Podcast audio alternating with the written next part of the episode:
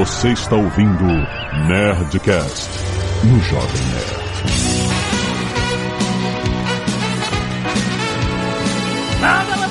Nerds! Aqui é Alexandre Antônio do Jovem Nerd e as entrevistas do Tim Maia são uma programação maravilhosa de YouTube. Pode procurar. Aqui é o Thiago Abravanel. Segura, meu querido. Aqui é o Guga Mafra e cadê o meu retorno? Dá- mais grave aqui. Eu sou Américo Fázio e tudo é tudo e nada é nada. Aqui é a Zagal, Tim Maia é o Lionel Rich brasileiro.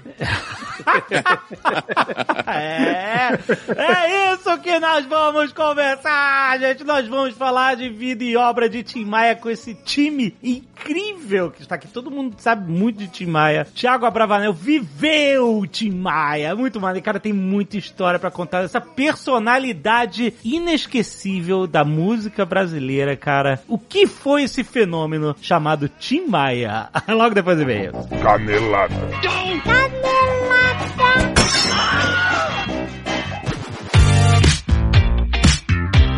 Muito bem, Zagal, vamos para mais uma semana de não e-mails do Nerdcast. Vamos! E olha só, já que estamos falando de música nesse Nerdcast maravilhoso, eu quero falar sobre aprendizado de música online, Azagal. Ó! Exatamente, você que está aí em casa querendo aprender, você pode ter aulas de música de verdade online na Music Dot. Exatamente. Estou falando de uma plataforma de ensino à distância de música de verdade com professores com uma vasta experiência de aulas e palco, claro, com aula de teclado e piano, com aula de violão, de guitarra, de canto, de baixo, de bateria, de ukulele. Irado. e muito mais, exatamente. Todos os cursos inclusos numa única matrícula. Estou falando, não é só violão ou guitarra, ou piano, ou teclado. É tudo numa única matrícula. Tem acesso a tudo para sua banda inteira. Porra!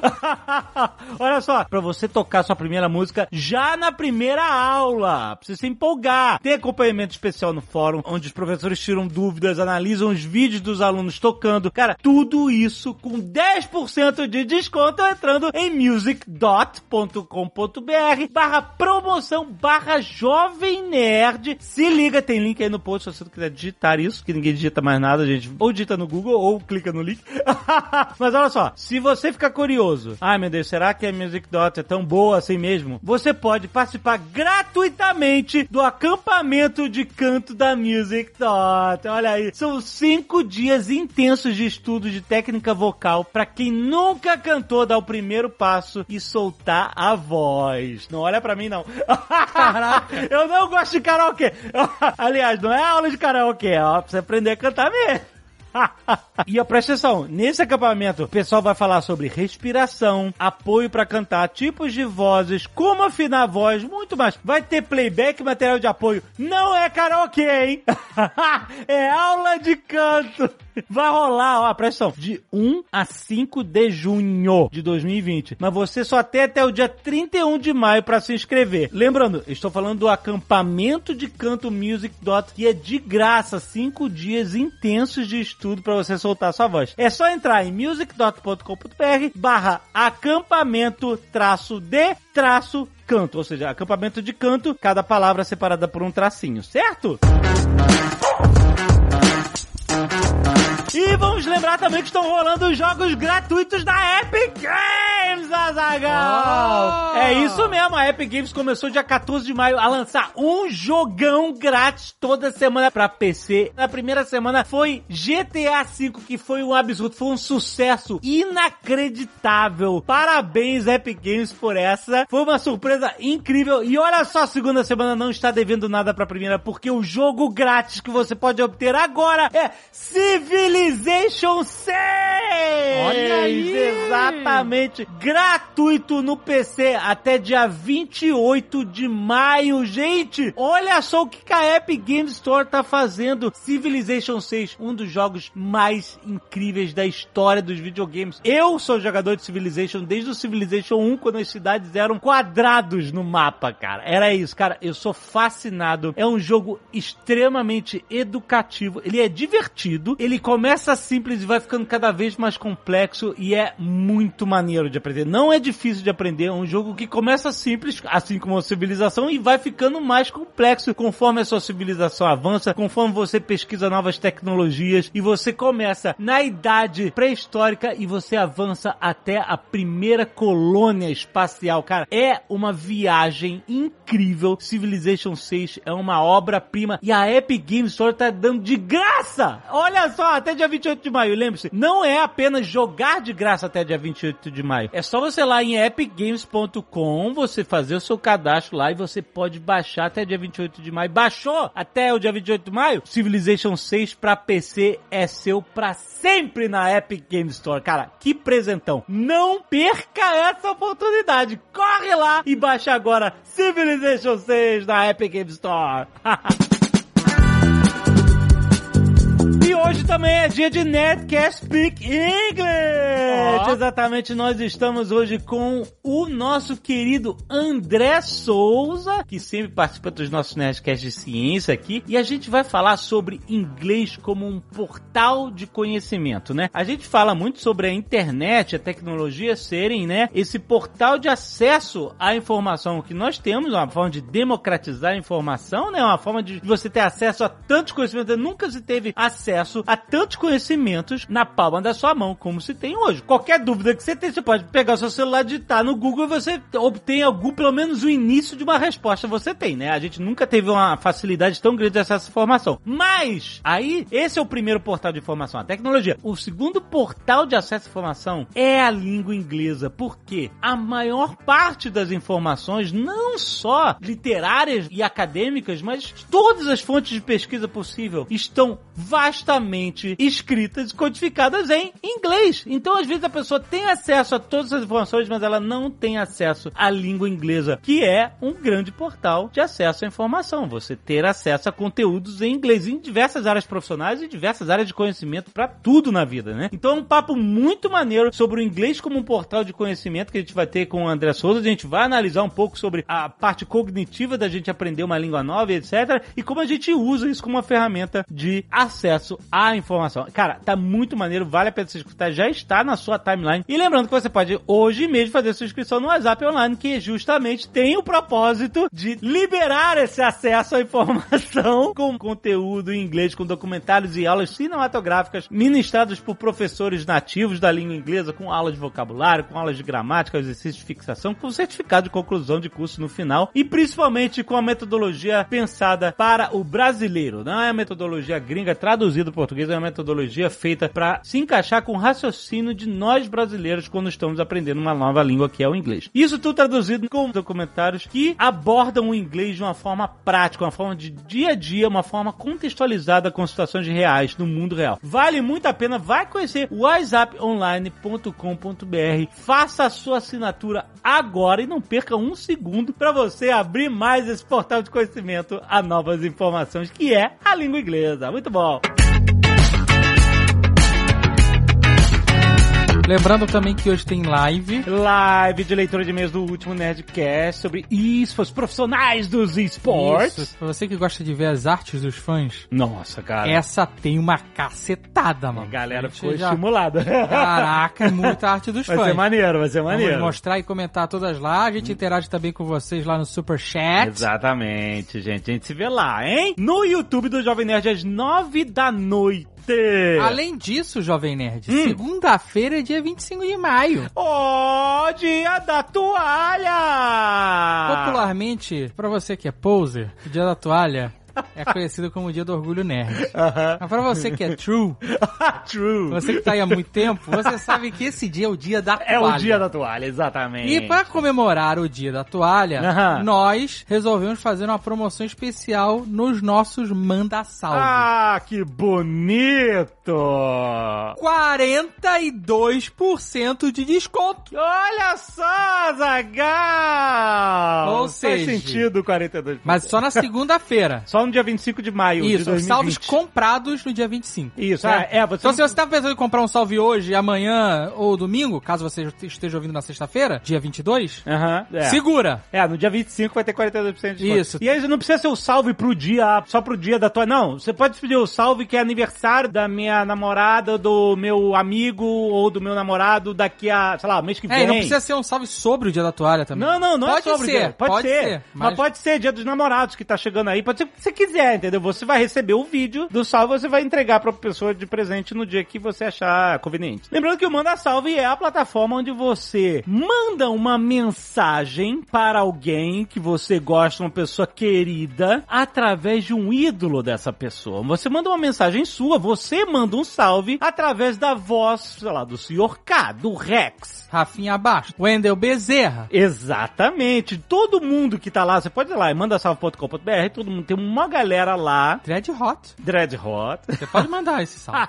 o Shep que gravou conosco no Olha! Redcast vai entrar, mandar salve. Se já não entrou, presta atenção, o Shep estará lá na plataforma também. Se quiser mandar de surpresa uma mensagem sua de carinho. É sempre uma mensagem de carinho. Muitos aniversários, mensagem de verdade. aniversários, desejando felicidades, etc. Surpreenda esta pessoa querida com o Manda Salve. É um Tem presente. Camilota. Camilota, Tem exatamente. muita gente. É, gente, aproveita. Aproveita aí, ó. Só nesta segunda-feira, dia 25 de maio. O meu perfil, Azagal, Aham. Jovem Nerd, Senhora Jovem Nerd e Portuguesa. Todos com 42% de desconto apenas no dia 25 de maio Só de isso, 2020. exatamente. é isso? Então, se você tá pensando em comprar antes, esse é o dia pra comprar. Exato. Senão, tudo bem comprar depois, tá? Não, você fica à vontade.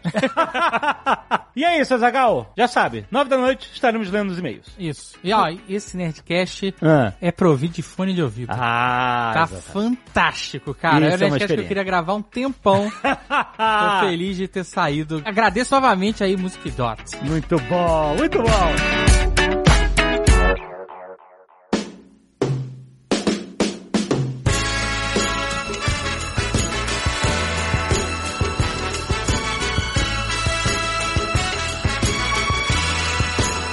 Quero só explicar por que que eu falei que ele é o Leonel Rich brasileiro. Ah, Que eu li a biografia dele e tal, e ele, na verdade, se inspirou muito no começo pelo Little Richard, né? Que morreu recentemente, faleceu recentemente. Mas se você ouvir as músicas dele, tanto ele quanto o Lionel Rich tem músicas muito animadas, né? De festa, de dança, mas também tem umas músicas de fossa. Ele tinha uma frase que ele falava assim: o segredo do meu sucesso. Quer que eu faça com a voz dele ou sem a voz dele? Por favor, por favor, por favor. Por favor. O segredo do meu sucesso é que metade das minhas músicas é mela cueca e a outra metade é esquenta sovaco. excelente. Maravilhoso. Que então, Resumindo segundo... o que você acabou de falar. o Lionel Rich tem um duet com a Diana Ross, eu acho, né? Ah. Tem, Endless Love. Maravilhoso. Let's love.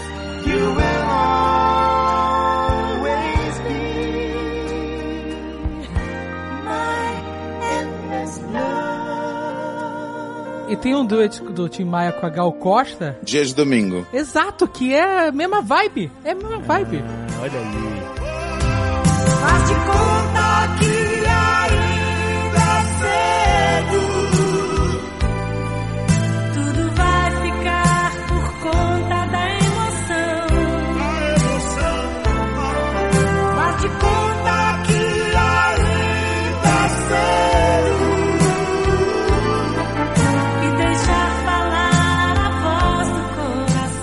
Não, não é a mesma vibe. Não, não é a mesma vibe. Peraí. O contraste de vozes ali, talvez, mas a letra é totalmente diferente. Mas eu acho que eu entendi esse paralelo que o Azagal falou, assim, nessa coisa dele romântica, melosa, melódica, ali, chaveira. Eu acho que ele tem isso mais Lionel Rich do que o rock and roll do Little Richard ali. Embora ele tenha sido um cara rock and roll pra caralho, quando você falou na intro aí eu fiquei meio assim, mas agora eu entendi total o lugar que você falou. Eu acho que foi muito assertiva essa sua analogia, viu, cara? Obrigado. Que tem muito Foi mesmo, foi mesmo. Não, e tem a, aqui, a, a gente já tá falando das músicas aqui, nem começou a falar da vida do cara. Até Me Dê Motivo. Me Dê Motivo. Cara, essa, Me dê motivo é foda. essa é pra tu se arrastar na lama, mano. Essa é força total e, e vou te falar, cara, era um dos momentos mais emocionantes do espetáculo, assim, pra quem não sabe, eu vivi o Tim Maia no teatro e era um momento, assim, que ele tava muito na fossa, ele tava, tipo, muito mal e aí representava muito bem esse momento da vida dele através dessa música e era um momento que eu chorava cantando, a plateia se emocionava. Fossa, fossa, fossa, fossa. Ele, ele já começa numa intro ali, né? Que ele vai já, ele já começa num, num, num prefácio ali pra te levar pra essa, esse mood. É uma parada meio Barry White, né? Que ele fica meio que conversando, né?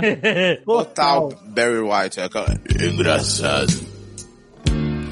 Às vezes a gente sente, fica pensando que está sendo amado, que está amando e que encontrou tudo que a vida podia oferecer.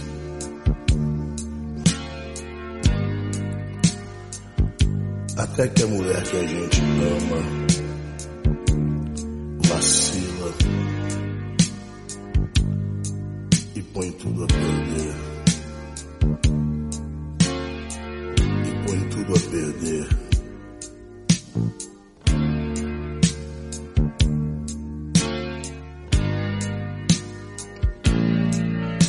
Me dê motivo. Mas é totalmente Barry White a parada, cara. Tem uma outra que é assim também, que é telefone, né? Que começa.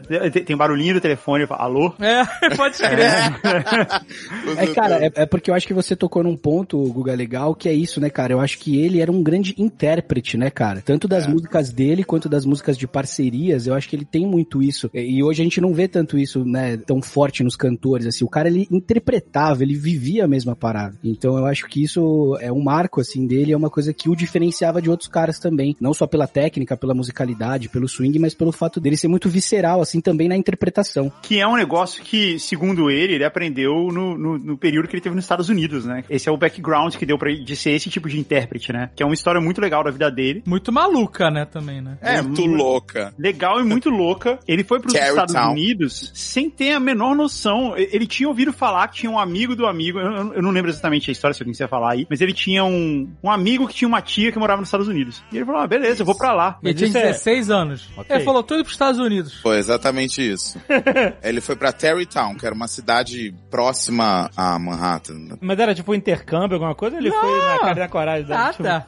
Não, ele foi na cara e na coragem. foi um super chaveco, que no filme dele tem isso bem contado ali, que ele consegue, via uma, uma ordem dos padres ali, uma Isso, coisa, numa uma igreja. agência de turismo Ah, e tal, que ele se infiltra, ele vai meio de coroinha, mas aí ele vai, se veste de bom moço ali, até ele não quis usar a mesma mala que os caras usavam, porque ele achava muito, muito coxinha ali e tudo mais, mas era o único jeito que ele conseguiu de estar nessa excursão, já prevendo que ele ia dar o perdido quando ele chegasse lá. Ah, ele deu perdido na excursão. Caraca, maluco. Ele era porra loucaça. Isso a gente tem que deixar aqui. Ele foi numa missão e a missão dele era sumir no rolê, na real, era isso. E aí ele foi na casa de uma família que ele tinha ouvido falar que de alguém que era um conhecido e chegou lá e falou assim: Ó, eu sou o primo da fulana. E ninguém nem lembrava da fulana. que isso? ah? Mas a família acolheu ele assim mesmo. Não, tá bom, tudo bem, você pode ficar aí um tempo e tal. E aí com isso ele morou um tempo nos Estados Unidos. Um tempo não, ele morou 5 anos, mano. Cinco anos. Nossa. Ele ficou 5 anos e ele ficou desaparecido da família. Ele não dava notícia. Ah, é? Não Total. nem E ele, e ele só voltou porque ele foi preso. Foi deportado. Nossa. Eu fui para os Estados Unidos também, em 1959. Fui deportado dos Estados Unidos injustamente, injustamente, apenas por causa de nada, uma besteira. Me deportaram dos Estados Unidos, sofri pra caramba, sofri. Um- um- foi um momento da minha vida que eu sofri mais. Nem quando eu estava em cana eu sofri tanto. E também tive em cana lá, nos Estados Unidos. Caraca. Não, o cara, nesses cinco anos, o cara é, é, foi babysitter, trabalhou em mercado, aí roubou o mercado e foi demitido. Puta que pariu. Trabalhou numa loja de câmera, o que eu achei uma coisa muito curiosa você ter isso na sua carreira, e principalmente naquela época, trabalhar numa loja de câmera não era como hoje, né? Todo mundo quer ser youtuber. Mas enfim, ele realmente ele dançou ali, sambou, fez um monte de coisa, trabalhou em vários lugares diferentes. Nesse período lá, as influências musicais dele foram aumentando muito. Muito, né? Vivendo lá, com- ia aos shows, ia ao cinema, bebia da fonte, vamos dizer assim, numa época que a gente não tinha tanta informação circulando como hoje. E a gente tá falando dos anos 60, né? Ele, ele foi pra lá bem no comecinho dos anos 60. Isso. Foi. No livro do Nelson, Nelson Mota é interessante porque ele vai nos capítulos dizendo o ano, né, que a história tá acontecendo, mas ele traça paralelo também com o peso do Tim Maia. É, que ele vai engordando. Esse livro é bem legal. E aí, nesse período, cara, que ele teve todas as influências dele novas e tal, de música, que ele começou a usar drogas, começou a experimentar as drogas. E no final, o, o ápice da loucura é que eles estavam viajando, fazendo road trip pelos Estados Unidos num carro roubado. o quê? Fazendo pequenos furtos numa cidade, eles roubavam um negócio numa cidade, iam pra outra, vendiam. Não, e era tão vida louca a parada que eles roubaram o carro e roubavam a gasolina pra andar no carro. Ou seja, era tipo, prenda-me por favor agora, porque os caras passavam no rolê roubando todos, tudo que eles podiam pra conseguir se manter lá. Aí eles iam sendo presos aqui, aí fica aquele negócio de, né, bate foto, fica um dia na cadeia, vai embora e tal, até o momento que pegaram eles de vez, e aí ele ficou, sei lá, uns seis meses na cadeia. Caraca! E depois mandaram o cara de volta pro Brasil. Porque ele foi Cara, pego com droga, né? Esse dia que ele foi. Foi. que ele foi que foi Baurete, o final. ele- Baurete. ele- o que, que, que é Baurete? Baurete é maconha. Maconha. Ele, é, chamava de Baurete. ele foi pego com maconha no, nesse carro roubado e aí foi a gota d'água pra polícia americana, né? Ele foi deportado. Nesse período ele aprendeu a falar inglês na raça também, né? Ele foi pros Estados Unidos assim, fal- falando zero de inglês.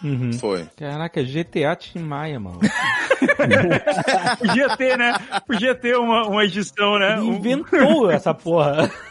Caraca. Ah, aprende Jack Kerouac, né, mano? Cara, e o que uma coisa que eu não sabia que eu vi no livro é que ele, nessa época aí que ele foi preso, nessa ocasião, ele ficou com muito medo porque existia até a possibilidade dele pegar uma cadeira elétrica, cara, nessa época. Aham. Que era a Flórida, né? Flórida. Exato, lá tinha essa, esse tipo de punição, porque acho que pela quantidade de baurete ali que eles estavam portando, né, poderia ser enquadrado como tráfico, aí somado aos crimes, né, os americanos têm essa coisa de punir rigorosamente, e aí ele ficou com muito medo. Então, cara, a gente podia nunca ter conhecido esse cara e não tá falando aqui anos e anos depois da morte dele, porque por causa de uma cagada o cara podia ter sido sentenciado à morte. Então, Cara, mas olha que maluco, porque o cara provavelmente ele tava ilegal nos Estados Unidos. Não tinha, Provavelmente. não tinha visto de cinco anos. Provavelmente. Cinco anos. O cara que vai na, na, dar perdido na excursão. E mesmo assim, é muito louco porque o cara foi preso mais, sei lá, cinco, seis vezes, pequenos delitos, mas ficava por isso mesmo. Ele só foi deportado quando o cara tá- foi pego com droga. É assim mesmo. Ah, mas é porque é isso, é porque eram delitos pequenos. É isso mesmo. É bizarro, cara. Eu acho é muito porra louca, cara. Mas ele volta pro Brasil com 21. Ele volta ao Brasil, exatamente. Um pé na frente. Voltou com a roupa do corpo. Caraca. Ele foi pra lá de excursão com a malinha que ele não queria levar e, sei lá, 4 dólares no bolso. Voltou sem nada, Aham. mas com conhecimento de inglês e a musicalidade bombando, né? Mas foi a melhor coisa que aconteceu ele ter sido deportado, porque era melhor do que ele ter ido pra cadeira elétrica, né? Ah, não, Não, com certeza. não só isso. Ele voltou pro Brasil sendo o cara que morou nos Estados Unidos, o cara que falava inglês e o cara que conhecia soul music, como o Alexandre falou no começo, assim, não tinha internet, né? Não tinha Não. essa troca fácil, assim, de, de cultural. Então ele foi o cara que veio com tudo isso na bagagem. Sim. Ô Guga, e outra coisa, né, cara? Hoje a galera tá escutando a gente aí nas plataformas de streaming, você tem acesso a tudo e tudo mais. Nessa época, além de não ter as informações, quem tinha era a elite, né? E a gente tem que falar que o cara nasceu na Tijuca, o pai dele vendia marmita, a gente pulou meio que essa intro da vida dele, mas ele era muito pobre. Então, assim, pra ele ter acesso realmente a essas músicas, esses discos, essa coisa da cultura, era muito longe, né? Eu lembro que, cara, meu pai me conta que na época dele, pra ele escutar um rock and roll, pra ele ter acesso a um disco, ele tinha que conhecer alguém que tivesse um pai que era comissário, sabe, que trouxesse de fora, ou comprar no aeroporto, as coisas eram em dólar, eram super caras e tal. Então, foi isso. Pouco que ele viu ali que rolava na gringa, ele quis beber naquela fonte, foi lá, de fato, se esbaldou e voltou com essa influência e com a musicalidade dele aflorada e que tinha tudo a ver com a origem do que ele gostava mesmo de som, né? Total. É, e, e nisso que você falou, assim, nessa juventude dele, justamente por ele ser é, muito pobre, por ser negro também, né? Ele sempre sentiu um preconceito ali em relação a ele, em relação ao resto da galera que era o Roberto Carlos, o Erasmo Carlos, Erasmo. o Jorge Ben. Então ele, ele sempre se sentia meio diminuído, assim, em relação a esses caras. É engraçado que essa galera toda, eles eram brothers de bairro. Era tudo tijucano. E eles todos se conheciam. Tipo, o Roberto Que Carlos. turminha, né? Eles tinham uma banda juntos, né? O, o Roberto, o Erasmo, o Tim e tinha um outro que eu não me lembro o nome agora. Eram os, os Mas Sputniks, os né? Sputniks, exato. E ele ensinou o Erasmo Carlos a tocar violão, por exemplo. Caraca. Foi. Conheci na Tijuca, Tim Maia, é, que inclusive me ensinou a tocar violão, né? Me ensinou três acordes, né? Foi, foi Ré maior, Lá e Mi. Mi maior. E o Erasmo Carlos eu ensinei ele a tocar violão. Eu ensinei ele a tocar violão, eu ensinei ele a tocar três acordes, Ré, Lá e Mi. Com esses três acordes ele fez 500 músicas que estão fazendo sucesso agora. É, é, era meu amigo. Eles todos se conheciam, era da. Eu no mesmo bar, era a galera dos tijucanos, cara. Isso é muito doido. Cara, que tipo- Todos esses caras que viraram estrelas Aham. eram, vieram do mesmo, mesmo berço. celeiro, maneiro. Cara, tem até uma música do Erasmo que chama Turma da Tijuca, que é pra isso. Foi uma, uma homenagem que ele fez pra galera ali, porque saiu muita gente boa dali, né, cara? Que turma mais maluca.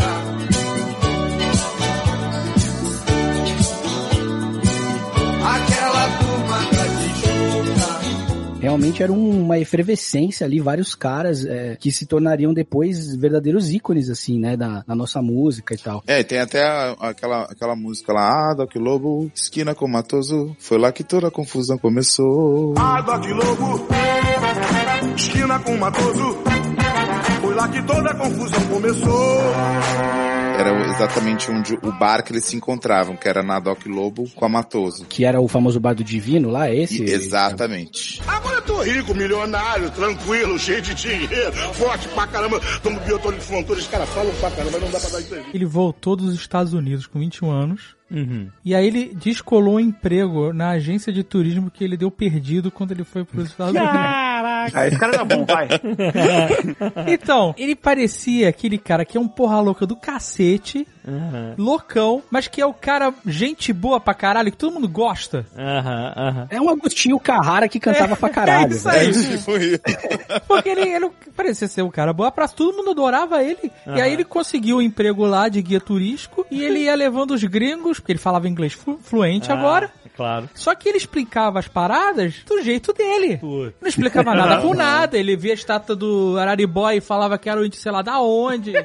E, e inventando as paradas. Só que nessa época que ele voltou, ele foi preso também no Brasil. Ah, E no Brasil é diferente, né, amigo? No Brasil tu vai preso, tu entra na porrada. caraca, mas foi preso por quê? Foi. Com drogas? Ah, deve ter sido, né, cara? Na verdade, eu acho Eu- que foi num assalto, cara. Eu acho que foi num assalto. Eles iam roubar uma casa que tava, tinha umas paradas de chumbo lá. Caraca, maluco. Não sei o que que era, roubar cana Nossa, de eu não lembro, não. É, tem, tem uma passagem dessa no livro que eles, tipo, pegavam esses casarões, assim, clássicos abandonados e falavam, pô, tem prata ali, tem uma escada com corrimão, se a gente pegar essa porra e derreter e tal. E se não me engano, foi numa época dessa que ele tava fudido de grana e ele vai preso. E aí é legal porque ele fica amigo da galera por ser boa praça, cantar e divertir e tal. E aí ele consegue ainda fazer um frila. Ele preso, ele consegue que a galera deixe ele sair pra ser guia turístico dessa agência com, com os gringos e voltar pra dormir na cadeia, velho. É, porque ele foi guia de vários gringos e um dos gringos que ele tinha trocado contato na época Hum. tava voltando com 30 outros caras, professores de universidade, e queriam o Tião, o Tim Maia, como guia. Caraca. E aí,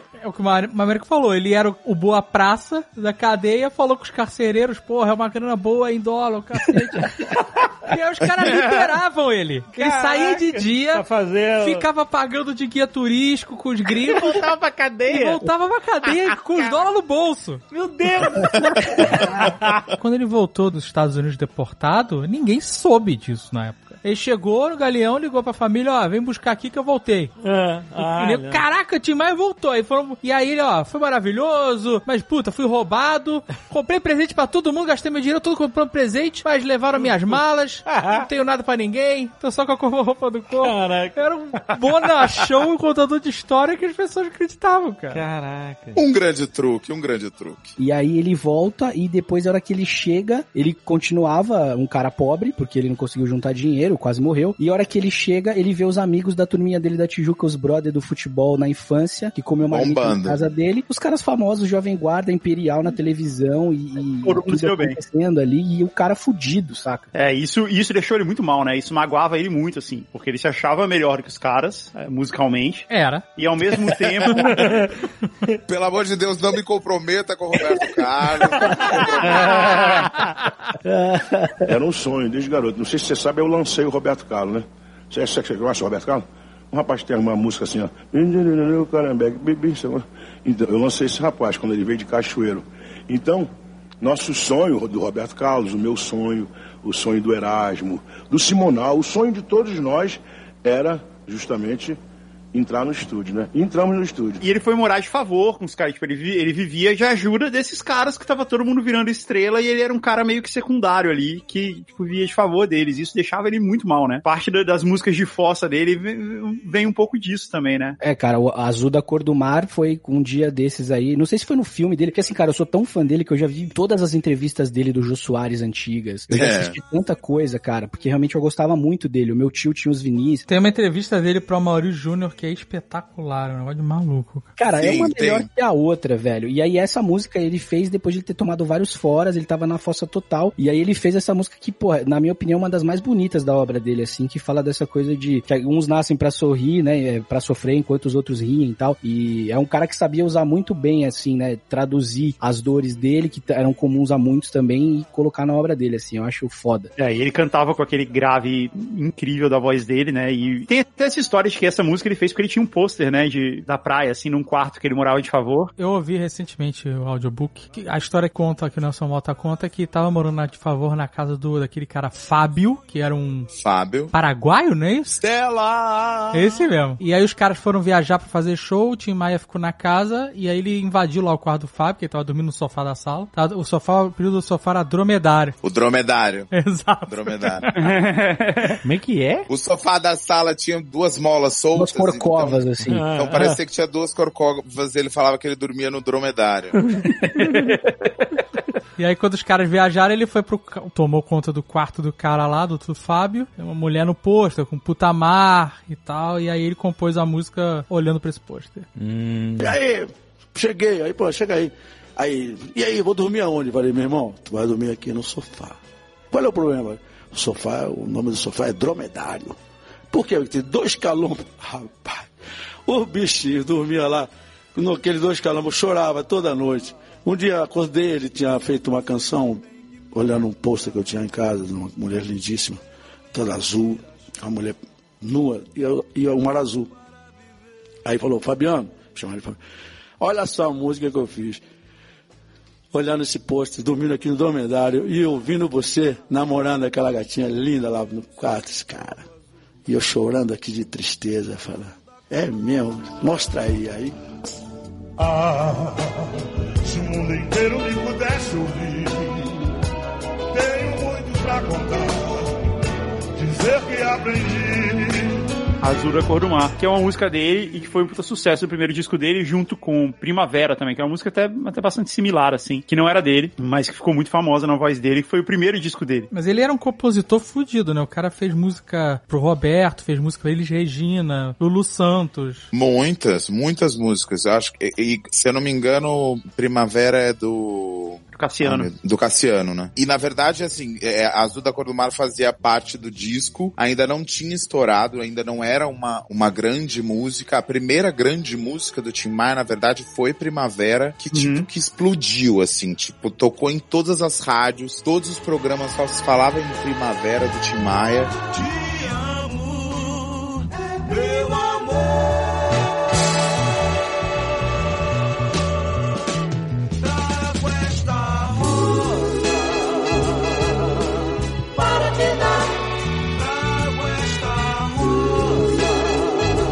E aí ele, aquela voz emblemática, né? Aquele peso e ao mesmo tempo doce e romântica. O cara Lionel foda, mano. Richiana, né? Meu Lionel Richiana. exato. É, na verdade, tinha muita comparação com o Isaac Hayes, né? O, Também. Ele, ele falava que esse disco era uma mistura de soul e baião, né? Porque tinha uma Aham. outra música que era Coronel Antônio Bento, que era uma música bem de baião, assim. Mas ele tinha muito esse jeito de cantar que ele aprendeu nos Estados Unidos. E isso foi, tipo, uau, né? O cara trouxe isso, esse tipo de música, esse tipo de interpretação, esse tipo de colocação de voz. E o cara trouxe isso pra música brasileira, né? Pra música em português e tal. E isso explodiu muito a ponto de todos esses outros caras que eram os amigos dele, da Jovem Guarda e tal, começaram a imitar ele um pouquinho, assim, tipo, não, a gente tem que trazer esse soul aqui pra nossa música também. Tanto é que no ano depois, em 70, foi quando o, o Roberto Carlos grava Jesus Cristo, que é um soul, né? Uma música bem de soul, assim, bem nessa pegada. E que só deixou ele com raiva porque achava que eram os caras imitando ele. É, na verdade, até antes ele, ele fez aquela. Há muito muito tempo eu vivi calado, mas agora resolvi falar que é do Tim Maia essa música. Ele Ah, fez essa verdade. música para o Roberto. Roberto queria um É mesmo? ali, é. Aham. Há muito tempo eu vivi calado, mas agora resolvi falar. Chegou a hora, tem que ser agora. Com você não posso mais ficar, não vou ficar,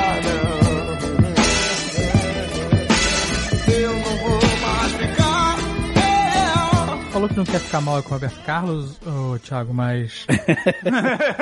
Não tem muito. não tem muito o que fazer, né? É história. Tem que falar um pouco que eles viveram brigando É mesmo. muitas vezes. Ah, então não né? foi nesse que a Globo cortou fora quando eles passaram o filme. Teve né? isso também, já que a gente tá fazendo o Thiago brigar com todo mundo, fazer ele brigar com a Globo. Não, não, não tem nada disso, não. Muito pelo contrário, eu tive a honra de receber o Roberto na plateia do espetáculo. Ah, Caralho. Legal. Então, quando no espetáculo a gente falava mal do Roberto, a gente olhava pra ele e falava assim, foi mal, cara. Você Tá deu, na você, história, tá na história. você, deu, você deu uma rosa vermelha pra ele depois que acabou o espetáculo? Não?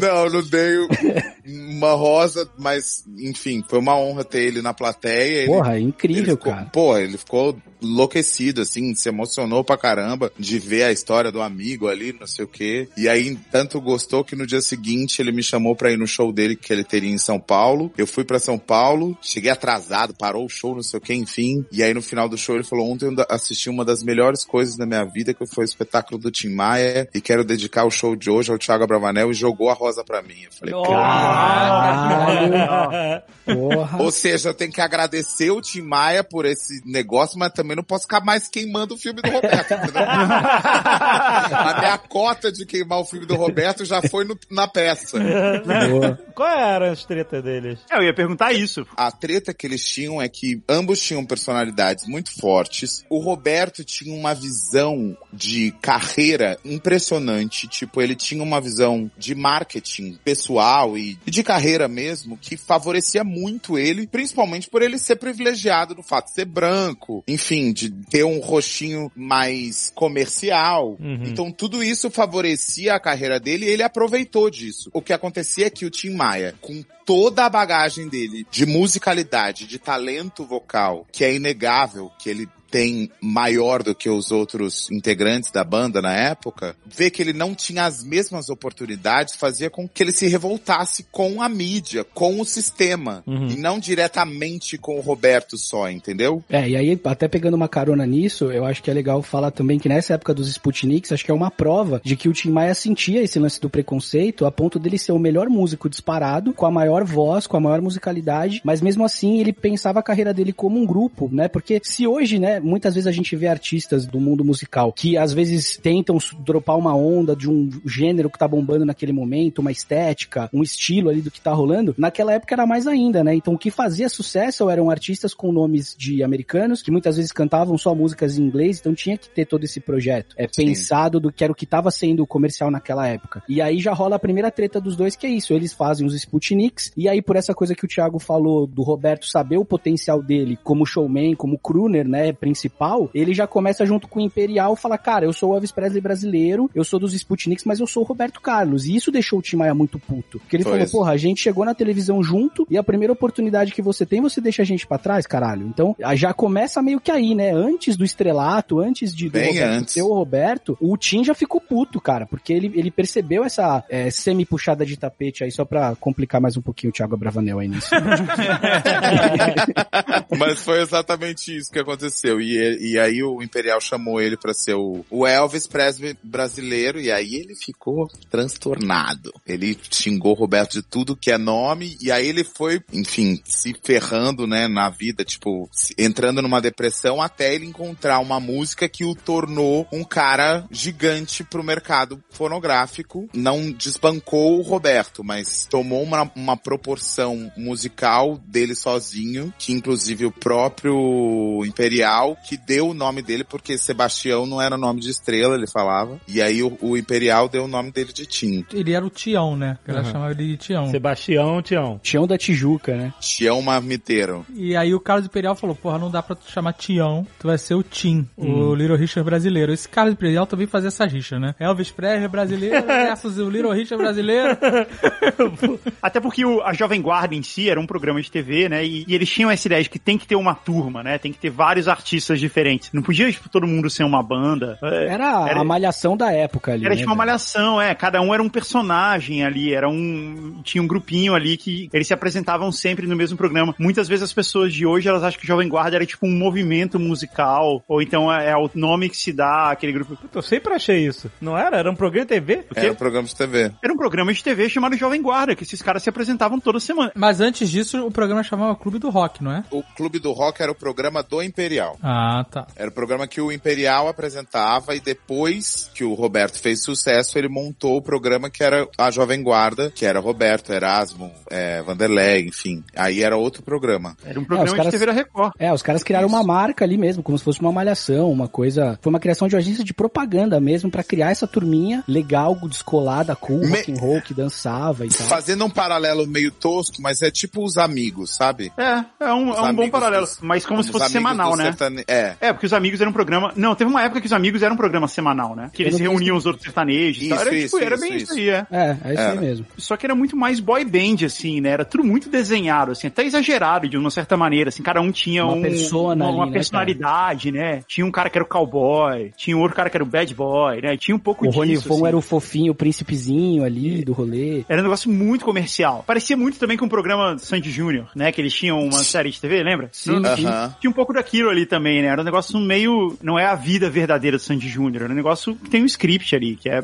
foi pensado, né? Mas aí, cara, é louco porque o Carlos Imperial, ele tinha, né, uma, uma, uma noção de música. Ele era um cara com ouvido e com conhecimentos, então ele acabava misturando nessa galera pop comercial de Malhação, Amigos e Sandy Júnior, os caras que também cantavam pra caralho, assim. Eu lembro que eu assisti, eu sou muito amigo do Ícaro Silva, que fez a peça do Simonal, é, num trabalho bem parecido com o que o Thiago fez do Tim, né? E aí o Simona também fez muito sucesso nessa época. Eu, eu ousaria até dizer que ele foi o primeiro negro que bombou, assim, nessa época como cantor. E tem uma fala do Ícaro na peça, né? Vivendo o Simonal, que ele fala que ou ele fazia sucesso ou ele ia ser só um criolo mesmo. Então isso mostra como que era difícil pra caras como o Simonal, como o Tim Maia, penetrarem nessa turma televisiva, fabricada e, e- e muito bem arquitetada pelos caras ali, pra que eles pudessem mostrar a arte deles e cantar. E os dois caras conseguiram, o Simonal acho que muito mais, né? Mas o Tim Maia conseguiu também aparecer com certo destaque ali até ele estourar mais pra frente e tudo mais, enfim. É, e tinha uma outra coisa que né, nessa época, bem ou mal, todos esses caras tinham que ter alguma noção de saber cantar e saber tocar um instrumento, porque você não conseguia resolver isso na técnica, sabe? Você não conseguia resolver isso no autotune, no, na regravação. É, não, não. não, não existia tecnologia pra isso. Então o cara tinha que realmente conseguir chegar lá e tinha uns caras que eram muito bons, muito bons músicos, e tinha outros que eram só ok, mas ainda assim algum, algum nível ele tinha que ter. Ô Guga, e até pegando um paralelo disso que você tá falando, até porque os caras eram muito cobrados, principalmente por esses programas acontecerem eh, no Rio, né, e ter essa galerinha ali, por causa do movimento da Bossa Nova e da MPB ali, que tinham os caras fazendo aqueles acordes dissonantes, com a, a mão parece uma aranha no violão, você nem sabe o que, o cara tá tocando. Então, pra quem tava acostumado a tocar Beatles e tocar eh, essas coisas de Elvis, que eram um 4x4 ali, uma coisa mais simples, teoricamente, tocar três acordes e tal, os caras tinham essa erudição ali, né, de musicalidade bebendo muito no jazz, que são esses acordes, essas progressões, que uma música tem 14, 19, 23 acordes e tudo com algumas formações diferentes. Então eles também tinham que provar o valor deles ali e eles acabavam sendo influenciados por essa boemia carioca de João Gilberto, desses caras que estavam surgindo, a própria Elis Regina. Tipo, cara, a Elis Regina, velho, se ela não fosse brasileira, ela seria uma das maiores divas de todos os tempos, se não a, a- acho que a maior Sim. delas, cara. Ela é, só que ela não é conhecida mundialmente, né? É exato, é isso. Você, você diz que ela seria conhecida mundialmente como uma das maiores divas, é isso? Exato, cara. É, Então, porque ela, ela foi restrita, na verdade, ao português, né? É um pouco por isso, assim, é mais difícil de pessoas de outras línguas entenderem a música dela. Mas, de fato, assim, a Elis Regina, ela é, ela é muito, no- nos meios mais audiófilos, né? As pessoas que curtem música e tal, elas falam muito disso também. E o Tim Maia também. O Tim Maia tem, os discos deles vivem sendo relançados por selos americanos e europeus, etc. E sempre muito pessoas cultuados, né? é, muito cultuados, as pessoas não entendem o que ele tá falando, porque é em português, mas sempre muito, a, a parte musical, a capacidade dele de, como cantor, principalmente os, os primeiros discos e os discos da fase racional, são sempre muito, muito bem vistos e cultuados e tal. Eu quero, posso, posso falar uma coisa aqui? Pode gravar? Vou falar uma coisa interessante que é bom pro nosso negócio. Ele era muito boa praça, ele era muito persuasivo, assim. Um cara mu- muito envolvente, né? As pessoas ficavam Carismático demais, né, velho? muito impactadas e muito envolvidas. A descida da vida do Tim Maia foi a hora que ele começou a se envolver com droga muito pesada e misturando isso com a fama, que aí foi tirando a estabilidade emocional dele, e aí ele não conseguiu controlar e começou a, a se queimar de verdade com as pessoas, enfim. É porque ele era muito briguento também, né? Ao mesmo tempo que ele era um cara muito legal e dava muita festa e todo mundo queria ser amigo dele, porque estar na companhia dele era, um- era algo muito divertido e, e isso foi assim até o fim da vida dele. Ele era muito briguento também, né? Era muito fácil ele brigar com as pessoas. Muito. Então ele, ele vivia arranjando isso, tipo, ah, não falo mais com fulano. O cara era meu melhor amigo, não falo mais com ele. Exato. E várias histórias de briga, né? E, e foi muito louco, assim. Quando eu vivi o espetáculo, obviamente que a gente se baseou no espetáculo todo em cima do livro do Nelson Mota, mas durante o processo eu fui conhecendo pessoas que conviveram com o Tim e cada um tinha uma história diferente, tipo, dessas de não aparecer, dessas de histórias absurdas, assim, que você fala, não, não é possível. Novela, é novela que você tá falando? Não, é história da Corochinha? Não, realidade. O Tim Maia conseguia fazer isso. Tipo, levou um bezerro pra casa porque falava que o bezerro era o bezerro bonsai, que o, o negócio não ia crescer e de repente virou uma vaca. tipo, das coisas mais absurdas do mundo aconteceu com ele. E ele era rei de se queimar nas paradas, igual você falou, né, cara? Eu, eu tenho uma nessas, uma dessas célebres entrevistas aí do Jô Soares, cara, que a galera pode procurar no YouTube aí ver. Ele fala pro Jô, o Jô fala, pô, fiquei feliz que você não chegou atrasado aqui. Ele fala, pô, Jô, eu não posso chegar atrasado porque senão minha mãe briga muito comigo, ela adora você, eu não posso faltar aqui de jeito nenhum. Eu posso faltar em qualquer show, mas aqui não. E, e tem uma outra história dele muito louca, que ele foi contratado pela Brahma pra fazer uma série de shows, tipo, corporativos o ano inteiro, em várias cervejarias, em vários lugares. E aí ele, no meio do show, falou que ele tava tomando aquela Brahma, mas ele preferia a Antártica. E aí, tipo, cara, Nossa. então, assim, imagina, o cara fazia toda a cartilha pra cair no esquecimento. O cara chegava atrasado, ia, chegava em shows que ele simplesmente não aparecia, deixava a plateia três, quatro horas esperando, programas de televisão. Abandonava no meio. E assim, né? E não era um funkeiro que vai lá com um sample e dá play numa, né? Hoje em dia você tem coisas pra samples e pra tocar que a banda pode ser muito, muito diminuta. Naquela época ele ia com orquestra, cara. Ele tinha um naipe Vitória ensaio. bombando. Porra, bombando. Ele tinha muitas pessoas envolvidas. Então, o descaso dele, ele era, ele era vezes 50 pessoas, assim, saca, cara? Então, além do público, obviamente, mas era uma coisa que. Imagina você sendo um contratante, querendo o talento do cara pra tua festa, pro teu show, pra tua, sei lá, final de ano, se você não sabe se o cara vai aparecer, sacou? Então, realmente, ele foi muito relapso nesse sentido e acabou fechando muitas portas. Eu demorei muito pra entender e gostar de Tim Maia. Primeiro porque a gente normalmente é totalmente influenciado quando é criança, adolescente por cultura americana, então a gente não fica, não quer dar muita atenção pra cultura nacional, né, pros artistas nacionais. Depois que meu tio, ele gostava de Tim Maia, mas ele só ouvia as músicas de fossa. E quando você é criança, você acha isso um saco, né? Total. É. E meu tio, ele foi em vários shows do Tim Maia e ele conta que teve um show que ele tava lá e ele começou a tocar e aí na terceira música ele tocou Vale Tudo e foi embora. tocou, demorou duas horas pra entrar, tocou tipo duas músicas, na terceira tocou Vale Tudo, Vale Tudo. Galera, chamou a galera pro palco, a galera começou a subir pra dançar com ele e, ele vazou e deixou todo mundo no palco e a banda tocando Vale Tudo e ele foi embora, duas músicas. Vale, vale tudo. Vale, vale tudo. Vem comigo vocês, segura. Vale o que vier. Se a gente conta isso numa novela, as pessoas falam que exagero, né? Mas, sim, aconteceu no Brasil e essa figura era o Tim mesmo. E os caras processavam ele um atrás do outro, né? Os- O que? Ele tinha muito processo. Muito. E ele não tava nem aí. Ele não, compare, não se defendia de nenhum, não, comparecia em nenhum. Ele não faliu com isso, pô? A grana que ele ia ter que pagar se ele não se defendia nem nada? Então, mais ou menos, assim, é porque ele tinha tanta coisa, as coisas eram tão, é, não era no nome dele, sabe? Não tinha nenhum contrato assinado. Ele pegava o dinheiro, levava o dinheiro pra casa, punha no colchão, sabe? Era tudo tão assim. O juiz falava assim, "Pff, Você vai processar o Tim Maia, você tá de sacanagem. É, então, era É tudo tipo assim que não não tinha muito. Era tudo muito desorganizado nessas É, coisas. é Mas. nessa época o showbiz ele era também muito informal, né, cara? E aí, isso que o Guga falou, às vezes a gravadora, né, hoje não existe isso mais, é o Thiago que é músico pode confirmar, mas nessa época de, de ouro, né, da vendagem de discos, muitas vezes a gravadora pagava o famoso advance, de ali, né, o, o advance Uhum. pro artista, que o cara recebia um milhão de dólares pra gravar o disco, porque a gravadora sabia que se ele tivesse um processo legal, gravasse um disco bom, eles iam rentabilizar na venda depois. Então, muita dessa época teve muito dinheiro que entrou na vida do cara e que aí ele pegou essa grana e gastou, comprou casa, carro, e aí a gravadora não adianta, né, não adiantava chegar pra ele e falar, cara, é, e aí, cadê seu disco? Inclusive, quando ele grava o Racional, os caras falaram pra ele, mano, a gente não quer um disco de, de doutrinação é, espiritual, cósmica, religiosa, a gente quer baladas, músicas para as pessoas dançarem em festas de fim de ano alegres, cara. Então, e ele falava, não, mas agora esse meu som é esse. E aí ele começa a tretar, aí ele abre o selo dele, começa a gastar uma puta grana, então... A gente tá falando de tudo isso porque o cara teve uma carreira gigantesca, né? Tipo, começou nos anos 70 e foi terminar quando ele faleceu no- nos anos 90. Mas boa parte dessas coisas que a gente tá falando, assim, de ir no Jô Soares, de ter contrato com a Brahma e tal, isso já era mais nos anos 80 pra frente, assim, era uma outra época. Ele começou a tomar processo na década de 70 já.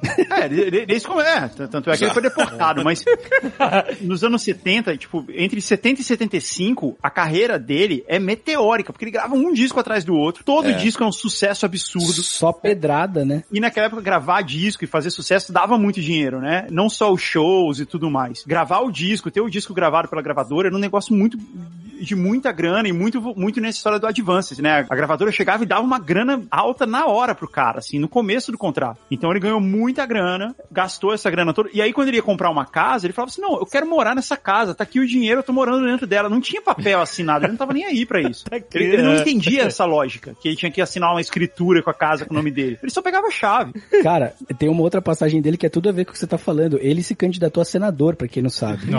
Estou indo pro Senado pra, pra fazer amigos. Porque brasileiro é gente fina, brasileiro é legal. E nós estamos precisando de gente nova no Senado. Alô, Brasil!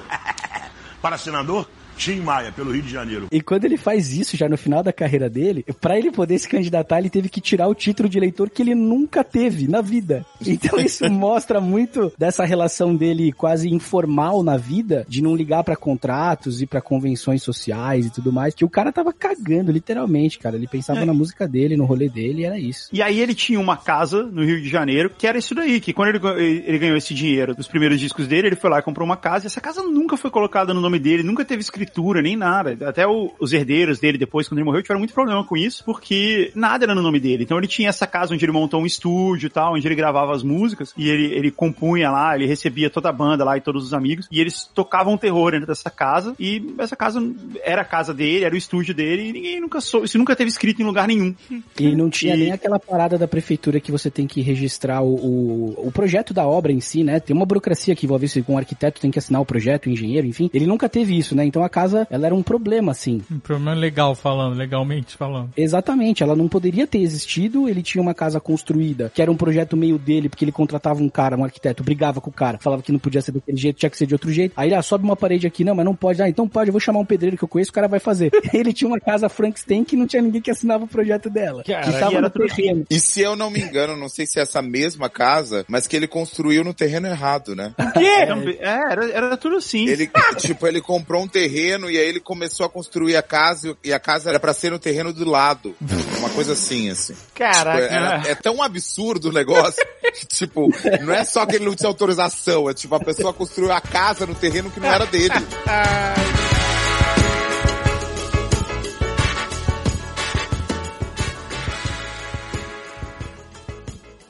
O caminho do bem.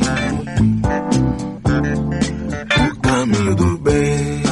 Aí, cara, teve essa virada na carreira dele, que também é coisa de novela, igual o Thiago fala aí. Ele tava no auge da carreira dele, ele tinha acabado de assinar um contrato novo com uma gravadora maior, tinha recebido uma grana, e aí ele encontrou um cara que tinha uma seita muito, era uma seita religiosa muito louca. Eu já li várias coisas a respeito, já li o livro lá, e não dá pra entender nada. Não dá pra entender. Parece- Já leu o livro? Já, já, é preciso ler e reler. Você tá brincando, você tá brincando. Não, cara, não, eu vou falar isso, mas é importante deixar claro uma coisa. É uma seita religiosa, não, não, você tem que ler com todos os pés atrás, porque tem todo um lance de manipulação, de lavagem cerebral ali, que é feito pra isso mesmo. É, a gente Caraca, vai fazer muito piada. que você leu esse livro. Eu li umas, eu não li inteiro, eu li um- umas apostilas, assim, eu li alguma coisa porque eu, eu queria entender o que se tratava, né? Eu li a história, eu, eu queria sacar. E assim, é muito louco, não dá pra entender nada. Tem umas histórias, assim, falando que, tipo, o homem foi feito da goma e ele, ele, ele faz parte do universo, o universo está em desencanto e você precisa extrair a parte racional do homem, do animal,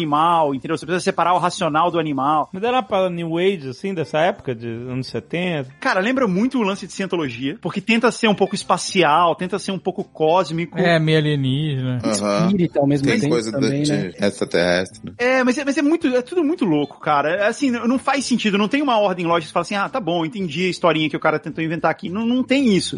Porque é tudo meio jogado, assim. E Aham. eu acho que é meio que de propósito, pra parecer meio misterioso. Sei. Pra ele era tudo 8 ou 80, né? Então, assim, ontem ele era um cara que tava torrando todo o dinheiro dele em droga, é, em cocaína, maconha, uísque e prostituta e não sei o quê. No dia seguinte, não, agora eu, eu, eu me converti aqui à cultura racional. E foi assim, tipo, da noite pro dia. Não, e ele se converteu e obrigou todos os músicos a se converterem junto.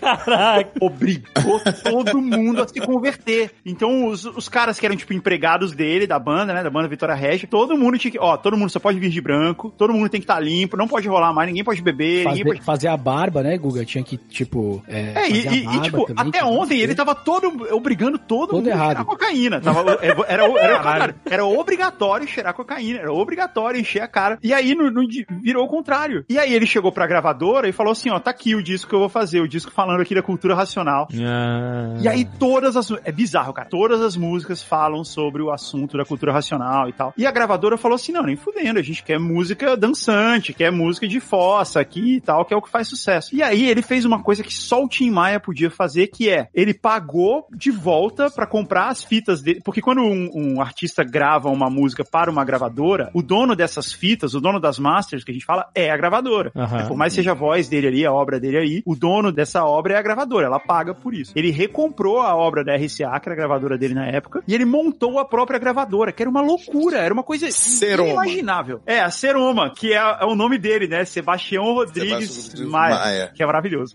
e aí ele montou a própria gravadora e ele sacou ao fazer isso que todo mundo, todos os artistas, tal, quando assinavam, porque todo mundo assinava esses contratos sem ler, eles se ferravam muito nesses contratos de direitos autorais porque eles cediam os, os royalties de direitos autorais das músicas para as gravadoras, para as editoras. E foi nessa, fazendo isso, só de birra com a RCA, que ele, ele sacou que não, porra, minha música é minha. E ele montou a própria gravadora e a própria editora, que passou a ser a Seroma, para ele mesmo lançar o disco E só fazendo um paralelo com os dias atuais, se eu não me engano, o Tim Maia continua sendo um, um dos caras que mais recolhe direito autoral no Brasil, talvez um- o- entre os três mais Sim, porque é a editora Ah, dele. brasileiros. É. E Porque ele era um dos poucos que tinha a própria editora. Então, assim, mesmo sendo o cara mais inocente, o cara que mais não estudou, o cara que era não sei o quê, ele no fim, nos negócios, ele foi o cara mais genial. O cara off the grid, ele era o cara mais genial dos negócios de todo esse pessoal aí. Nessa época, né, Guga, não tinha aquele controle de, de tiragem dos discos, né? Eu acho que isso foi uma lei teoricamente recente que rolou por pressão dos artistas no ECAD e tal, que era isso, a gravadora ela bancava a produção do disco, ela era detentora do estúdio, né? Então ela falava, ó, eu vou te oferecer aqui, esse estúdio custa 2 milhões de dólares, eu vou te oferecer ele aqui, tá aqui uma grana pra você tirar um ano sabático aí, produzir seu disco, a sua galera, e eu vou vender. E aí ela apresentava o balancete pro cara, tipo, olha, você vendeu um milhão, você vendeu dois milhões, você foi disco de ouro, de platina, platina dupla, e aí o cara tinha que acreditar naquilo, não tinha nenhum, nenhuma tiragem, não tinham lotes, né? E aí É, foi uma exato. lei que os artistas começaram a brigar por isso no ECAD, pra que os discos, vocês repararem, os CDs, né, pra quem ainda tem CD em casa, eles vinham com umas com uns inscritos ali, né, um número que eles criaram um sistema de, de recolhimento de direitos pra isso, pra que o, o artista, além do que toca na rádio, que o ECAD recolhe as reproduções e quando isso é tocado nos festivais, nos bailes, nas baladas, enfim, mas tinha a coisa da venda do disco. Cada gravadora fazia o balancete, olha, ó, você vendeu tanto aqui tua parte, né? E às vezes até no contrato nem tinha isso, tinha tipo, ó, a gente vai te pagar e o que a gente vender é nosso. Então, é, isso também era uma coisa que nessa época muitos artistas perderam dinheiro justamente por não ter essa noção do business de quanto dinheiro que a venda de discos gerava nessa época. É, e é muito louco que isso só aconteceu porque ele entrou pra uma seita religiosa maluca. Entendeu? É. Porque senão ele não tava nem aí. Ele tava pegando a grana da RCA e torrando em cocaína do mesmo jeito. Depois descobriu que o cara da seita era um puta de um charlatão. É lógico. Pegou Ah, todos jura? os discos, tirou, tirou tudo do ar, guardou o segundo disco, o volume, né? Não, não lançou lançou, se eu não me engano, ele não chegou nem a lançar o segundo volume e que foi lançado inclusive depois dele ter falecido, né? É, então, o que ele, ele lançou os discos e, cara, os discos, eu não sei se vocês já ouviram, os discos são realmente incríveis porque ele tá limpo. Muito! É, é a primeira vez da vida dele que ele gravou sem estar, tipo, completamente bêbado, completamente louco de, de, de cocaína. Ele, É, ele os melhores discos dele, vocalmente falando, é o primeiro disco da carreira, que ele ainda não tinha mergulhado tanto nas drogas, e esse disco que ele tava totalmente limpo. Depois... Não, e a banda também. A banda também tava limpa e também tá É. tocando muito bem e tal. Então, assim, o disco, a gente fala muito no, no funk, na música funk, a gente fala muito de o som da música, principalmente o groove, principalmente a bateria e o baixo, ele tem que estar tight, ele tem que estar justo, ele tem que estar firme, entendeu? Cravado, Ele não- né? Cravado, ele não pode estar frouxo, entendeu? E é muito normal. É, é um negócio difícil, assim, você tem que ter um, um, um ritmo, um senso rítmico interno seu muito forte, assim, e um, e um entrosamento da banda muito forte também, é um negócio muito legal, assim. Mesmo que você não tenha muito conhecimento musical, você percebe quando isso tá acontecendo. Quando a Sim. música tá cravada, tá justa. E Principalmente esse é o... na época que não tinha Pro Tools, né, Guga? Que era tudo feito no feeling ali mesmo, quatro canais e, e tinha que ir, ir regravando e tal. Não tinha, ah, conserta na pós aí, puxa um pouquinho pra cá quando você tava Isso, filmando. não tinha Pro Tools e não tinha metrônomo, né? O cara, o baterista, não gravava com o clique no ouvido. Ele tinha que ter o, o tempo interno dele ali de tocar no ritmo do começo ao fim. E nesses dois discos, Tim Maia Racional, né? Tem o Tim Maia Racional volume 1 e 2, é onde você sente a banda dele, que era uma puta banda, os caras eram bons pra caramba. Você sente ali e o próprio Tim Maia cantando. Eu mostrei pro Dave aí quando a gente tava falando do- desse episódio, assim, como você percebe a voz dele, cara. O, o- É impressionante. a nuance, o, o harmônico da voz dele, quando ele faz um, um glissando, quando ele atinge um agudo, é muito legal, cara. Já virei calçada maltratada e na virada quase nada me restou a curtição. Já rodei o mundo quase mudo, no entanto no segundo este livro veio à mão. Já senti saudade, já fiz muita coisa errada.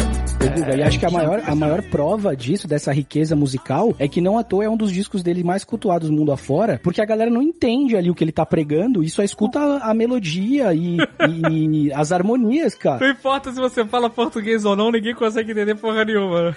Exato, então assim, cara, tipo, cara, eu Ah, é. fui, eu lembro que eu fui, a primeira vez que eu fui pra Amiba, né, aquela lendária loja de vinis ali de Los Angeles e tal, eu comprei um vinil do Tim Maia lá que tava na vitrine, cara. E assim, o Racional, os discos originais, eles chegam a custar mais de mil reais aqui no Brasil, né, da tiragem original, e tem algumas gravadoras que conseguiram ter acesso às masters, fazer cópias remasterizadas, o disco foi lançado no Japão, na Inglaterra, tem várias cópias exclusivas aí que rolaram de outros selos que relançaram esse disco mundo afora, porque a musicalidade dele, isso que o Guga falou, de, de a banda tá cravada, dos timbres, a- é a maior prova que dá pra você ser psicodélico sem estar muito louco, porque tem fãs, né, os timbres de baixo, de bateria, o som que os caras tiraram ali é muito É. rico, é muito foda. E aí como os gringos não entendem que ele tá pregando uma seita que é meio maluca ali e tal, os caras, porra, velho, que foda esse som, porque É. eles não entendem que é uma pregação do começo ao final, assim, cara. É. E realmente é um disco muito foda. Eu fui descobrir esse disco mais velho também. Eu tava acostumado com as baladas que meu tio sabia, e aí eu tive, pô, o prazer de eu mostrar esse disco pra ele, porque ele, ele só conhecia as mais famosas ali, né? E aí eu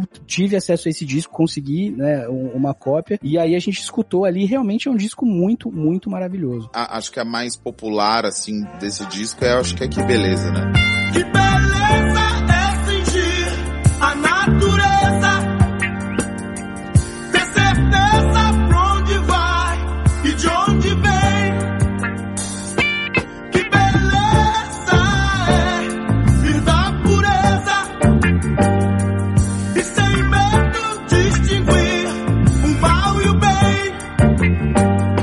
Depois de lançar esses dois discos, o Tim Maia se desiludiu com o cara, né? Com o Manuel, que era o, o, o líder da seita. E aí foi também da noite pro dia. No dia seguinte acabou tudo, voltou tudo normal.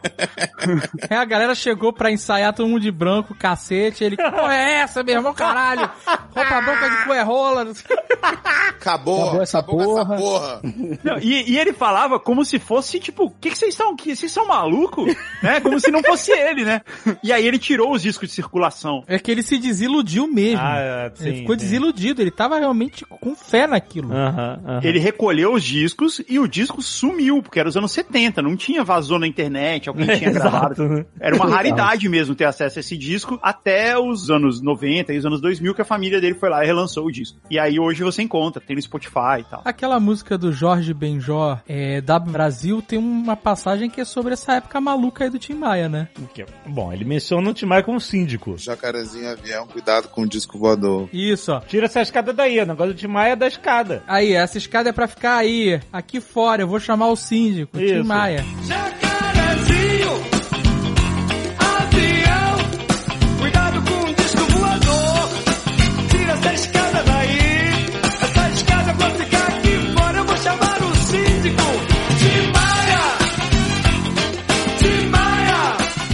E eu sou o síndico, realmente. Sou o síndico da, do Barra Palace, que é aqui na Barra.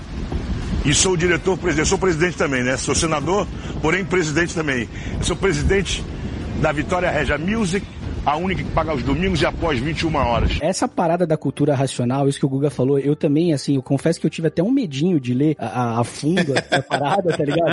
Mas eu fui... de você, de repente, sair da sua Exatamente. leitura completamente tomada. Por isso, por isso que eu dei o disclaimer racional. aqui, cara. Você vai ler isso, vai ler, mas com o pé atrás, porque Exatamente. é feito pra isso, cara. É feito Então, pra eu fui ali, maluco. mas, mas eu sou aquele cara curioso, que tem medo, mas vai ver o filme de terror. E aí eu comecei a ver, comecei a ler, e assim, na real, por que, que a gente fica tão confuso? Porque assim, se a gente for discutir metafísica, é, universo, se a gente for falar de cosmologia, de origem do mundo, de religião, de espiritismo, de disco voador, de seres de outros planetas, esses assuntos por si só já são universos confusos, malucos e tem viagens particulares. O cara juntou tudo.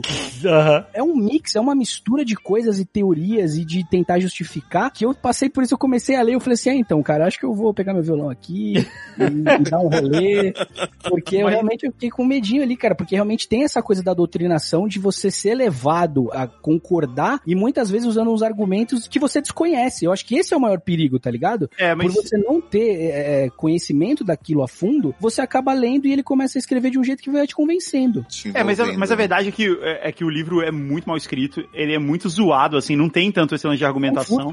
E só pegou o Tim Maia ali, porque o Tim Maia deve ter lido isso muito louco, e na cabeça dele tudo fez sentido, entendeu? Chapadaço, né? É, ele tava. Chapado, exato. Mas aí, só complementando o que o Thiago falou aí, a música Que Beleza, ela meio que é uma música que fala sobre o universo. Ele fala em algum momento, né? Que beleza é conhecer o desencanto, viver tudo bem mais claro no escuro. É, Não, mais mas do ele... que isso, ele falava, o povo achava que ele cantava u, u, u, mas era uf, de ufo. De UFO? Ah, é mesmo, isso eu não sabia não. Ah, meu A mundo música, caiu agora. a música é uf, uf, uf, que beleza. Caraca, Não. não acredito. Cara, que fora o Thiago cantando aí. É, não, Obrigado. Mandou bem demais, parabéns. Nossa, foi incrível. quando o cara canta, o cara canta, né, velho? Obrigado. Incrível. Mas então, essa música, ela meio que escapou dessa proibição, ela entrou numa coletânea depois. As pessoas meio que não, não, não ligam uma coisa a outra, só quando você sabe da história inteira. Mas, cara, Oi. tem uma, uma música dessa época que eu acho que é das melhores. Eu tinha uma banda que a gente só tocava essas músicas. Era cover do Tim Maia, focado cover do Tim Maia Racional. Eu tocava bateria, era muito legal. E é uma das músicas que eu acho mais legais, chama Lendo o Livro, que a letra fala assim, racionalmente, tudo voltando ao seu lugar. Naturalmente, sem sentir, sem apertar. Agora olha essa parte. Alegremente, fora da vida do animal, pois agora todos vão se encontrar, todos vão se imunizar, lendo o livro Universo em Desencanto. Aí, esse é o nome do livro mesmo. É, o livro é Universo em Desencanto. Universo em desencanto. E cara, e, e você falou em coletânea, Guga, e essa música entrou numa coletânea dos 100 melhores álbuns da Rolling Stones, por isso também que ela bombou fora. Que beleza. Porque, é, na verdade o disco, né, o, o Racional O que tem, Racional que 1. beleza, é, o Racional 1, ele entra como os 100 melhores álbuns que a Rolling Stones fez, assim, de, acho que de uma época no Brasil e tal, e aí esse- essa lista, pelos jornalistas, ela foi compartilhada fora e tal, então também isso ajudou a cultuar ainda mais esse disco, porque as, tipo, a galera queria saber quem que eram esses melhores álbuns pra Rolling Stone publicar e dizer que era um álbum pra ser escutado de ponta a ponta, porque eles não entendiam o que ele tava falando, Uhum. mas enfim, bombou bastante na época. Mas esse sucesso veio durante esse período ou ele foi resgatado depois que, que virou uma parada cult? Foi cult, depois né? porque poucas pessoas conheciam na época que ele lançou, porque ele lançou pela própria gravadora, e essa era uma época que grava- as gravadoras dominavam o mercado fonográfico, né? Então, Exato. se você não tava numa gravadora, Não tinha distribuição, não tinha força de distribuição. né? é, você não chegava na loja, não chegava na loja e ninguém ouvia. A e você distribuição também era muito importante, né? e não tinha o jabá, né? A gente brinca aqui com o termo jabá, tem um momento de jabá absurdo, mas jabá vem disso, né? Que é a gravadora ir na rádio, pagar pra rádio tocar determinada música. Isso é o jabá original. Uhum, sim. E ele não tinha isso. Então o disco chegou a circular e tal, mas ele não, não, não, não teve sucesso comercial. E logo depois o Tim Maia recolheu os, os discos todos. Então pouca gente conhecia. O sucesso dele, o cult, o sucesso cult dele veio mais nos anos 90 mesmo, depois do Tim Maia ter morrido. Caralho, foi é, Blade Runner, praticamente. É isso aí. Aí quando o Tim Maia saiu do racional, da fase racional dele, que foi, igual a gente falou, da noite pro dia, no dia seguinte, não, para com essa merda, tudo isso aí é coisa de maluco, vamos usar droga aqui, coisa assim. Ele gravou um puta disco, que é o Tim Maia Disco Club, que era bem na época da febre disco, né, a música disco, e ele gravou com a banda Black Hill, que era uma puta banda que tocava também. E aí ele fez um puta sucesso de novo, assim, ele, é como se toda essa história da fase racional, dele ter saído da gravadora e etc, meio que não afetou tanto a vida dele, que logo que ele acabou, ele, ele conseguiu outro contrato com outra gravadora e recomeçou de onde ele tava e na verdade explodindo, porque como o Dave falou aí no começo do programa, ele tinha a manha da música dançante e ele era muito bom disso, né? Ele era muito bom nesse tipo de música. Esse disco, tipo, fez um sucesso absurdo, ele meio que recomeçou de onde ele tinha parado, entendeu? E era bom demais, era muito dançante. Era o que tem aquela música Sossego. Sossego. Ora a bola, não é amor. Canta pra gente, Thiago. Ora a bola, não me amole com esse papo de emprego. Não está vendo? Não estou nessa. O que eu quero? Sossego, quero sossego. Maravilhoso. Muito bom, muito bom. Incrível. E para presidente, Tim I love you. Assim, cara, quando rolou a parada do espetáculo e tal, eu, por ser ator também, gostar muito de música e, e gostar muito de teatro musical, principalmente quando a gente fala da nossa cultura, das nossas histórias, dos nossos swings e ritmos e tal. Quando eu fiquei sabendo que era você que ia fazer, eu achei um pouco improvável você como intérprete dele. E eu achei isso muito do caralho. E eu queria te perguntar como foi pra você isso, desde a época, da, sei lá, dos testes ali e tal, quando você foi, e você viver isso e foi, tipo, um puta sucesso, assim, todo mundo ficou é, arrebatado com a tua interpretação e como que você musicalmente, vocalmente, corporalmente conseguiu emocionar todo mundo que foi te assistir, cara. Então assim, parabéns. Obrigado. E como que foi pra você essa honra e você se vê no papel de um cara é, dessa magnitude e que, sei lá, talvez uma escolha seria mais óbvia achar um outro ator, outro intérprete pra vivê-lo. Cara, foi muito louco, assim. Obrigado aí pelos elogios. Realmente pra mim foi uma mudança na minha carreira, na minha vida e um processo muito especial. Eu confesso que inicialmente chegaram a comentar que tinham uma audição para o musical do Tim Maia. E aí eu falei assim: "Ah, eu acho que eu conheço o produtor, vou mandar meu material, tal, mas material para fazer a peça, né? Porque eu gostava do estilo musical, eu cantava Tim Maia no karaokê quando era criança e tal, mas porque era um- uma música, um timbre vocal próximo do meu, mas tipo, jamais imaginei que eu pudesse fazer o próprio Tim. Nunca pensei nessa possibilidade. E aí mandei o material. Inicialmente o diretor, quando olhou o meu material, falou assim, cara, por que que esse menino vem fazer teste? Ele é branco, paulista, neto do Silvio Santos, não faz sentido algum. esse cara interpretar o Tim Maia. Não, não tem porquê ele vir fazer o teste. Ou faz todo sentido justamente por isso. Pois, pois é, sei lá. A produtora de elenco, a Cissa Castelo, insistiu, falou assim, não, deixa ele vir. E eu fui o primeiro a fazer o teste, foi muito louco. Inclusive, recebi há, há uns dias atrás a- o vídeo da minha audição, cara. Caralho, que demais, cara. Nossa, eu chorei de. Não sei se eu Caralho. chorei de emoção ou se eu chorei de vergonha por falar, gente, como é que eu passei? Mas tudo bem.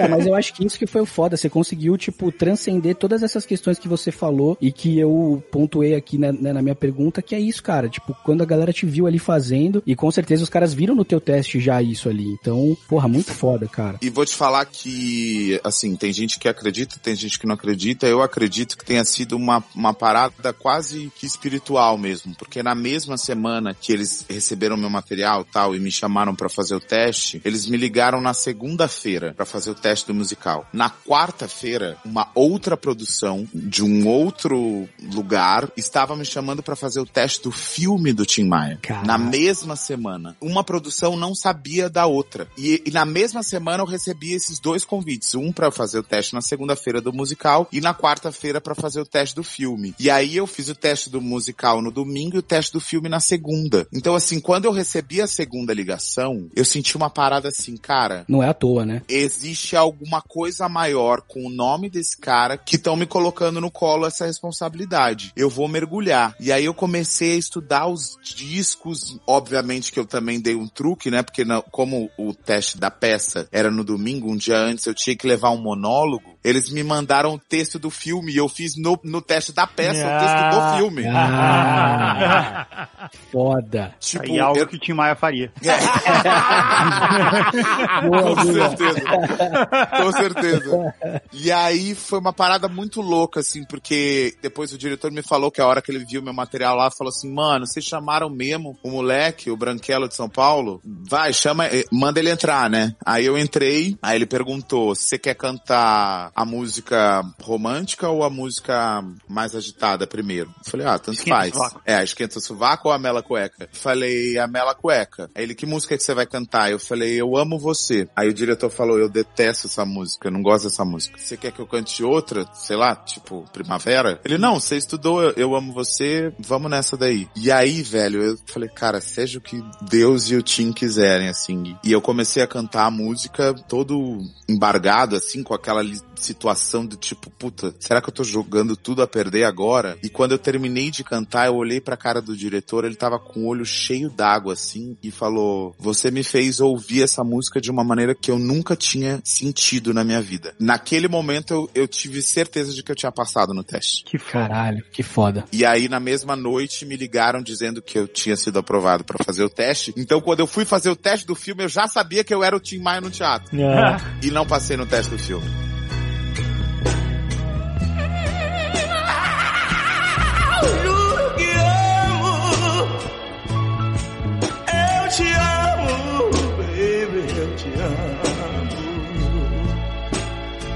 Foi muito especial, assim, e eu, e eu acredito de verdade que tenha sido uma parada Espiritual mesmo. tipo, medi quase mediúnica, assim, no sentido de, tipo, dele querer que de alguma forma eu fizesse parte da história dele ou representasse a história dele. Porque, o contrário do que eu acho que o filme retratou, e eu acho que o filme é muito legal, mas eu acho que no espetáculo a gente mais defendeu o Tim do que acusou ele, sabe? Porque ele era uma pessoa muito 8 e 80, né? Ele era um cara de muitas coisas geniais, muitas coisas incríveis, artisticamente falando, emocionalmente falando, mas ao mesmo tempo o cara completamente incorreto, politicamente incorreto, fazendo todas as cagadas que alguém poderia fazer, sendo um artista. Então, assim, no espetáculo, a gente optou pela homenagem no sentido assim, por mais que ele tenha passado por todas essas grandes cagadas na vida, o Tim Maia, sem dúvida nenhuma, foi um cara inesquecível pela personalidade, pelo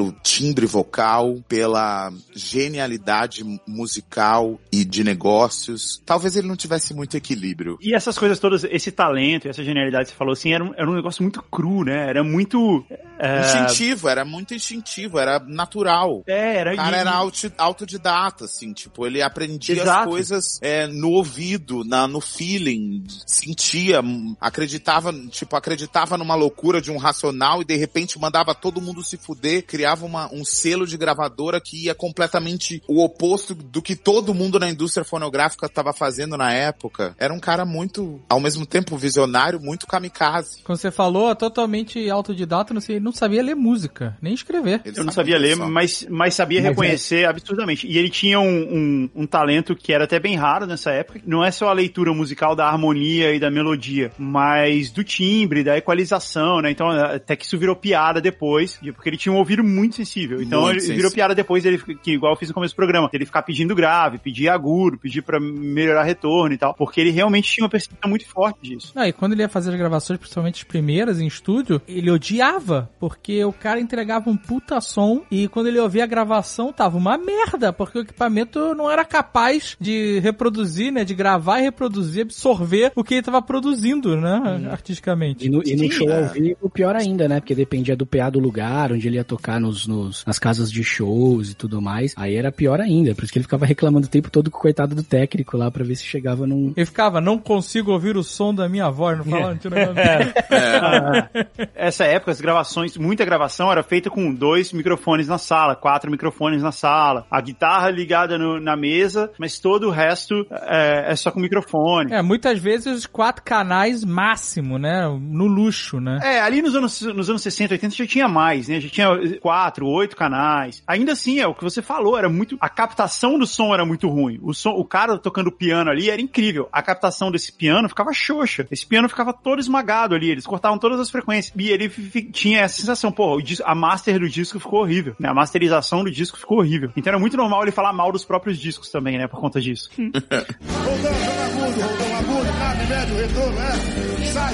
Falando nessa época de gravação, Guga, eu tive um privilégio, cara. Eu queria contar pra vocês uma, uma historinha aí, que eu tirei uma onda aí. Eu queria compartilhar com vocês, amigos, porque foi um negócio muito emocionante. É, há um tempo atrás eu tava fazendo uns trabalhos como apresentador e como repórter, e tem um estúdio de uma rádio bem famosa aqui em São Paulo, ali na Lapa, que é um estúdio que ficou famoso por receber grandes artistas, porque eles faziam gravações com esses caras na época da rádio, era um programa grande, era um estúdio, na época, muito bem aparelhado, era o que tinha de melhor em São Paulo e tal, e possivelmente do Brasil. E então eles, eles têm gravações lá ainda em, em rolos, né, de alta qualidade, com os canais separados de Elis Regina, de Tim Maia, Caralho, foda. e cara, e eu fiquei brother do técnico, porque a gente tava fazendo uma reedição desse estúdio, né, com os artistas de hoje, e eu fiquei amigo dos caras, ficamos falando aqui de coisa nerd, de equipamento, de como que grava, e ainda tinham as- aqueles leitores ali, né, da época de fitas e tal, tinha uma salinha só das fitas ali, tipo, na estante. E aí eu entrei, eu falei, mano, peraí, tá escrito aqui Tim Maia, tá escrito Elis Regina, o que que é isso? Não, isso daqui são as, as masters de voz. Aí eu falei, pô, Caralho, mano, se- mentira. eu falei, se eu comprar um engradado de cerveja, você jura que você tira isso aqui a gente escuta a voz? Ele falou, cara, eu já fiz isso 200 vezes, mas eu faço a 201 com você agora. Eu falei, demorou. E o cara foi e tocou, cara. E assim, bicho, não, assim, para quem já entrou num estúdio, né, por mais simplesinho que seja, mas se ele tem minimamente um monitor ali de áudio bacana, com tratamento acústico, pra você entrar ali e escutar o som como ele deveria ser, e você escuta gravações de caras como esses, cara, é muito arrepiante, cara. É muito surreal, assim. Meu Deus do céu. E a gente ficou escutando essas coisas e vendo, e, eu, e aí ele, porra, muito fodasticamente colocou duas pra eu escutar, que foi a da Elis e do Tim Maia, inclusive uma vez que eles fizeram juntos. E aí, cara, ele colocava o LR assim, cara, e você tipo, eu fechei o olho. Eu falei, mano, o cara tá aqui, velho, o cara tá vivo, ele não morreu porra nenhuma, sacou? E isso que é foda, assim, né, de a gente poder ter a- gravações e poder fazer remasters e tal. Então foi uma parada que me emocionou muito, assim, cara, e é muito foda ver o, o- mesmo ele já numa fase mais velha, que ele já tinha voltado a fazer o triatlon que ele chamava, né, que É. era é, maconha, uísque e cocaína, mesmo ele no auge do seu Iron Man do mal, assim, ele entregava, cara, uma tessitura de voz, uma consciência harmônica, melódica, de afinação, que é uma parada que você ficou ouvindo e falou assim, caralho, velho, o que, que é isso que tá acontecendo? O cara não era humano, olha isso. É, fora da curva. Totalmente fora da Muito curva. foda. E, cara, eu fico pensando que pra você, assim, claro que você queria ter passado no teste do filme também, mas eu acho que deve ter sido um presente especial porque você viveu o feedback do público, né? Porque o cinema é legal porque fica ali gravado pra todo sempre, mas você teve a oportunidade de ser o Tim Maia de fato com plateia, cara. E eu acho que isso é muito foda. Cara, vou te dizer que, assim, bato palma pro Babu e pro Robson que fizeram brilhantemente ele no, no cinema. E acho que Deus escreve certo por linhas tortas, assim, porque eu acho que eu jamais conseguiria fazer o trabalho que eu fiz no teatro no cinema, mesmo porque o cinema é outra linguagem eu nem acho eu tão parecido com ele assim, a ponto de ficar parecido no cinema. E que é muito mais realista do que no teatro, que a gente brinca com um universo mais fantástico. Mas eu acho que essa é uma das paradas que mais me emocionava e mais me assustava. E eu só tive essa reação na estreia do espetáculo, quando acabou o espetáculo. E eu fui cantar a música do Bis, né? Tipo, depois já teoricamente já de Thiago, mas vestido de Tim Maia. Gente, imagina a plateia inteira do Teatro Carlos Gomes descendo pra beira do palco, Ah, que como legal. se fosse o show do Tim Maia mesmo, e as pessoas me davam a mão assim. Que foda. E eu falava, mano, eu não sou o Tim Maia. Essas pessoas estão muito loucas. eu tive essa reação, tipo, de ter na primeira fileira, assim, do espetáculo nesse dia, tava sentado a Marília Pera, o Nelson Mota, o Diogo Vilela, a Glória Pérez e o Erasmo Carlos. Porra, que plateia também, né, amigo? Na mesma fileira, assim, na primeira fileira. E a hora que acabou, a plateia inteira foi pra frente do palco e as pessoas levantavam a mão, assim, pra me cumprimentar, como se eu fosse o Tim Maia ali no meio, no canecão, sabe assim? Aquela sensação foi muito bizarra, porque eu falei assim, cara, ok, podem estar admirando o meu trabalho, mas naquele momento era a sensação de tipo, estamos vendo o show do Tim Maia de novo, sabe? Aham, aham. Elas estavam imersas ali no universo que você tinha acabado de criar também, né? Pois é, mas é que pra mim era, eu não tava na plateia, né? Eu tava interpretando, então eu não tinha essa sensação. A Aham. minha sensação era do- dos aplausos durante o espetáculo, de ouvir as pessoas chorando, mas como um- uma coisa. Na hora que acabou o espetáculo e eu senti a energia do público saudando o Tim Maia, tipo, fazendo essa saudação mesmo, eu falei, esse trabalho tem algo maior e mais especial do que eu imagino. Animal, cara. Incrível.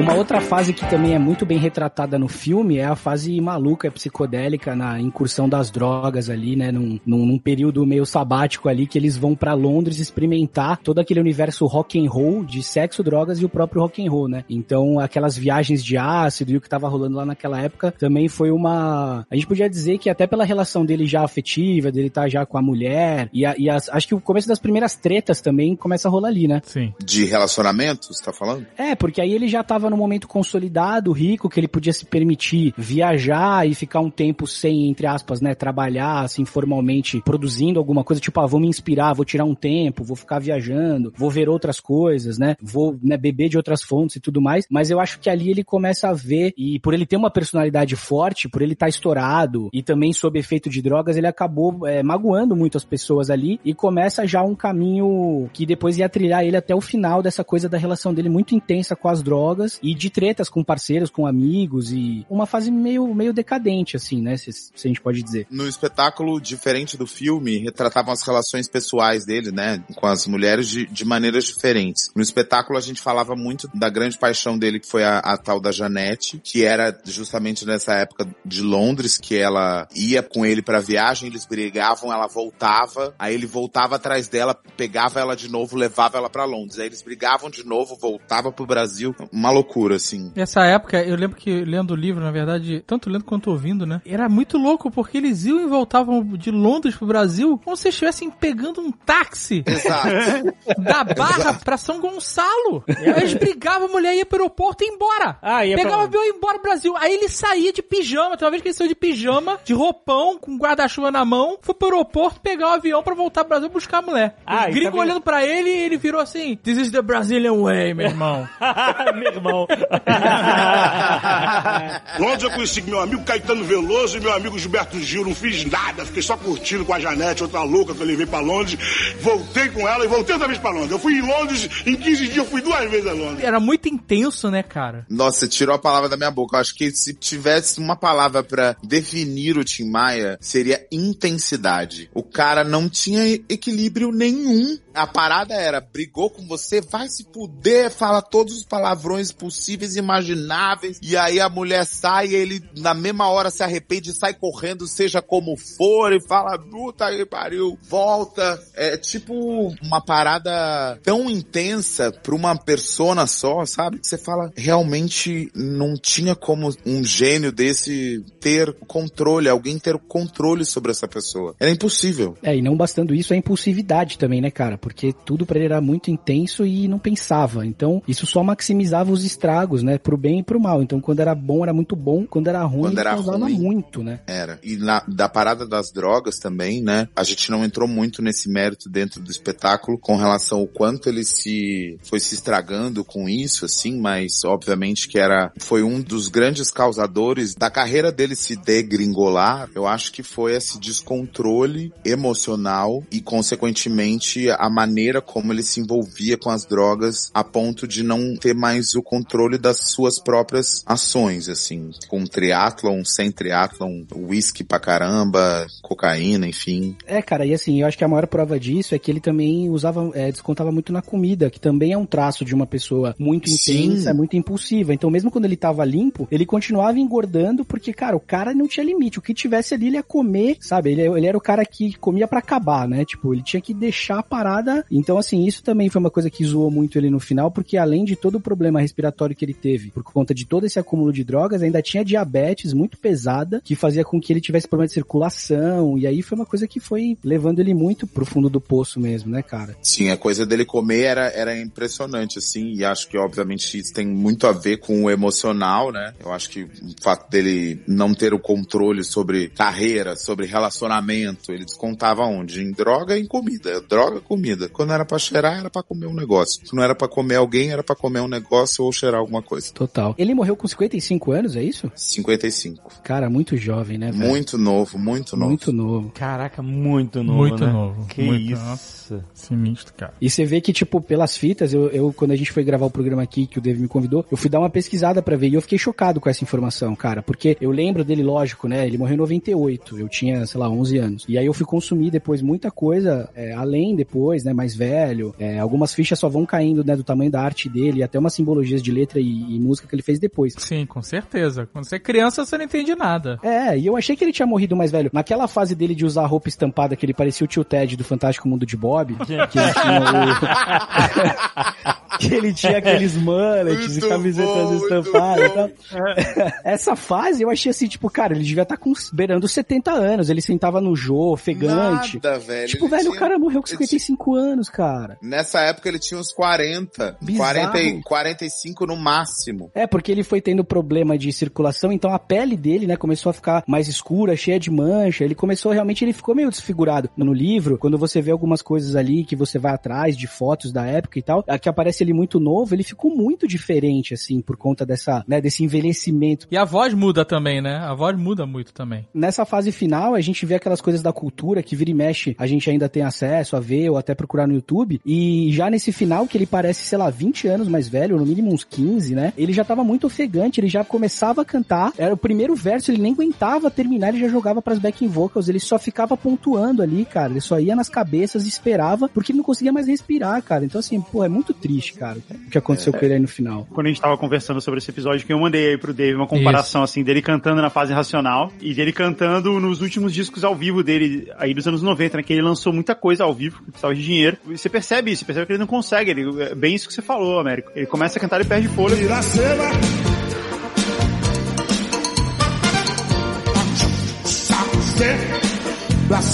Canta comigo você, cidadão. E escorrega, ele não consegue atingir a nota e tal. Então ele, ele meio que vira só um, um- um animador ali, né? Total, Tipo, e eu acho que até essa brincadeira dele reclamar tanto do som acabou virando uma muleta dele pra ele não ficar deixando em silêncio o tempo todo, sabe? Ele É. ficava ali, ó, eu tô aqui com vocês, eu tô falando. Aí ele, vamos lá, dança comigo, façam É. isso, façam aquilo. Ele vir- virou meio que exatamente um O animador. Croner, né? Exato. Quem não dança, cara. segura a criança. Quem não dança, Quem não dança, segura a criança. Vamos dançar. Descobridor. Falava isso. Nesses últimos shows também, ele cantava, tinha a música Vale Tudo, né? E ele cantava Também Vale Dançar Homem com Homem e Mulher com Mulher. Porque a música era o contrário, né? Não falava o contrário disso. É, que era só, só não vale, né? É, no começo ela diz que não pode, mas no final da música ela libera, né? Ela agora pode tudo, né? É, ele cantava sempre Também Vale. E ele fala, liberou geral. Belíssimo registro histórico pra gente ver como que isso era também um, um preconceito de época ali. E era ok o incrustado. cara lançar uma música com isso no refrão. Total. Esses discos ao vivo dos anos 90 mostram também uma fase, porque assim, no começo dos anos 80, ele faz muito sucesso, é a época que ele faz mais sucesso, que ele lança a música da Gal Costa, que a gente falou aí no começo, que ele lança um monte de, de música que fazia puta sucesso nas rádios FM, né, as músicas de Mela Cueca, igual a gente falou. É um sucesso atrás do outro, ele faz muito sucesso, e ele tá com a gravadora, né, ele tá com gravadora grande e tal. tal. Mas aí ele começa a fazer inimigo em todas elas, né? Começa a fazer essas coisas, não cumpre contrato, não vai fazer a promoção, fala mal do patrocinador, não sei o quê. E a carreira dele dá uma descida, ele volta a lançar disco independente, aí ele volta a fazer um monte de trabalho, assim. Ele grava disco de bossa nova, grava disco só em inglês. Guga, eu lembro que nessa época ele virou o rei daquelas coletâneas que vendia em mercado, sabe aqueles CDs Sim. de 9,90? Exato. Ele tinha todas as Master Collections, só as melhores, Celebrity Songs. Ele tinha todas, porque era justamente isso. Era ele reciclando coisas e muitas vezes cantando obras de outras pessoas, de bossa nova, de não sei o quê, pra gerar outras coisas nesse período pós-treta com todo mundo, né? É, pra gerar uma receita também, né? E ele, toda entrevista que ele dava, ele ia lá e falava do jabá, das gravadoras, que as, as rádios não queriam tocar o disco dele porque ele não pagava jabá. Ele falava muito disso. Mas aí, no começo dos anos 90, por algum motivo, começou a ter um revival. Assim, ele foi ficando mais esquecido, né? Ele foi ficando menos, menos importante no- na mídia em geral. E aí, no começo dos anos 90, começou a ter um revival, assim, as músicas dele, músicas antigas, assim, dos anos 70, voltaram a fazer sucesso de tocar na rádio todo dia. Aquela do A Semana Inteira. Fiquei esperando pra te ver sorrindo, pra te ver cantando.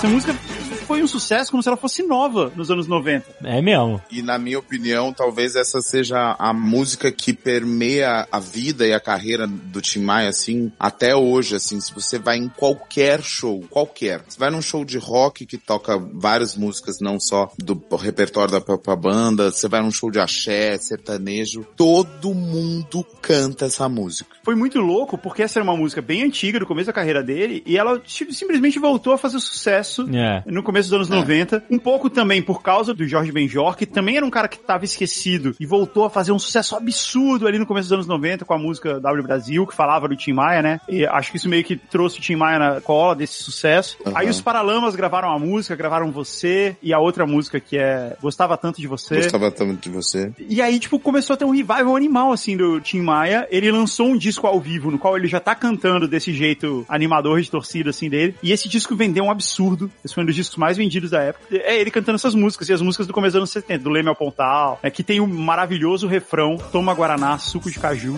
goiabada para Goiabada sobremesa. para sobremesa. E isso, esse, isso devia ser o hino do país, cara. Legal, maior prazer estar com vocês aqui. Essa é a banda e vamos nós. A noite é uma criança, estamos aí, que beleza. Você não acha que tem uma ordem das coisas de que tudo tem um revival 20 anos depois? Cara, eu tava pensando nisso. 20 anos, é assim, a década de 90 começou a ver o revival do Tim Maia anos 70. Aí década de 2000 começou a ter o revival dos anos 80. Agora a gente vai começar o revival de Britney Spears e Christina Aguilera. que bom, hein? Tava na hora mesmo.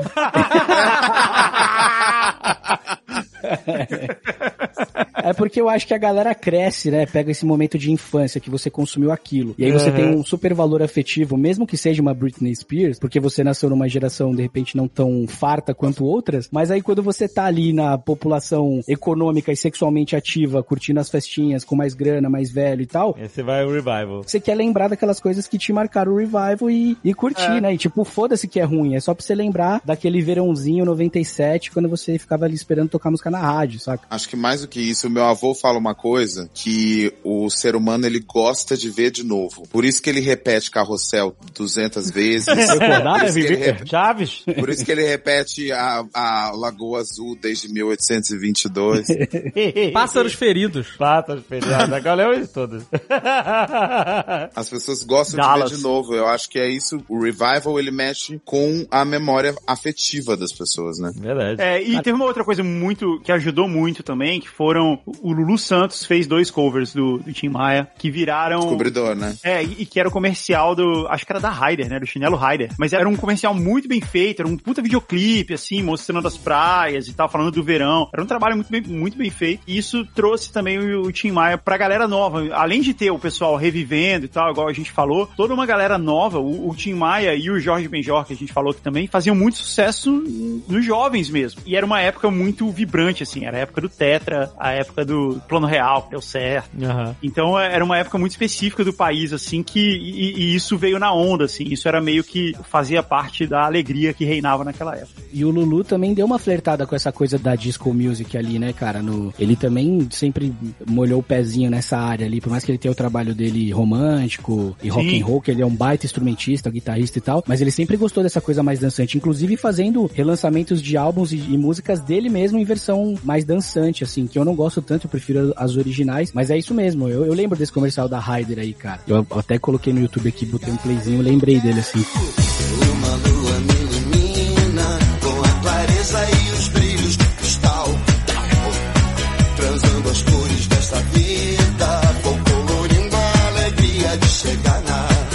Trouxe o cara de volta ali, com uma roupagem nova e nesse momento de positividade que o pai estava vivendo, né? É, ele tinha gravado um disco chamado Eu e Meme, Meme e Eu, que era com um DJ do, do, do funk da época, ali, dos anos 90. É, DJ Meme. E era o disco que tinha essa música e, e tava bem nessa pegada aí que o Américo falou. Eu fiquei pensando como que ele estaria do- nos dias de hoje, assim, cara. Como que, se ele tivesse vivo, o que, que ele ia estar causando com redes sociais, falando mal Nossa, todo imagina o. Tim Maia com Instagram e Twitter. Imagina os stories, os stories. Putz, grila, eu não, sei o que seria os stories do Tim Maia, os tweets de Tim Maia, olha.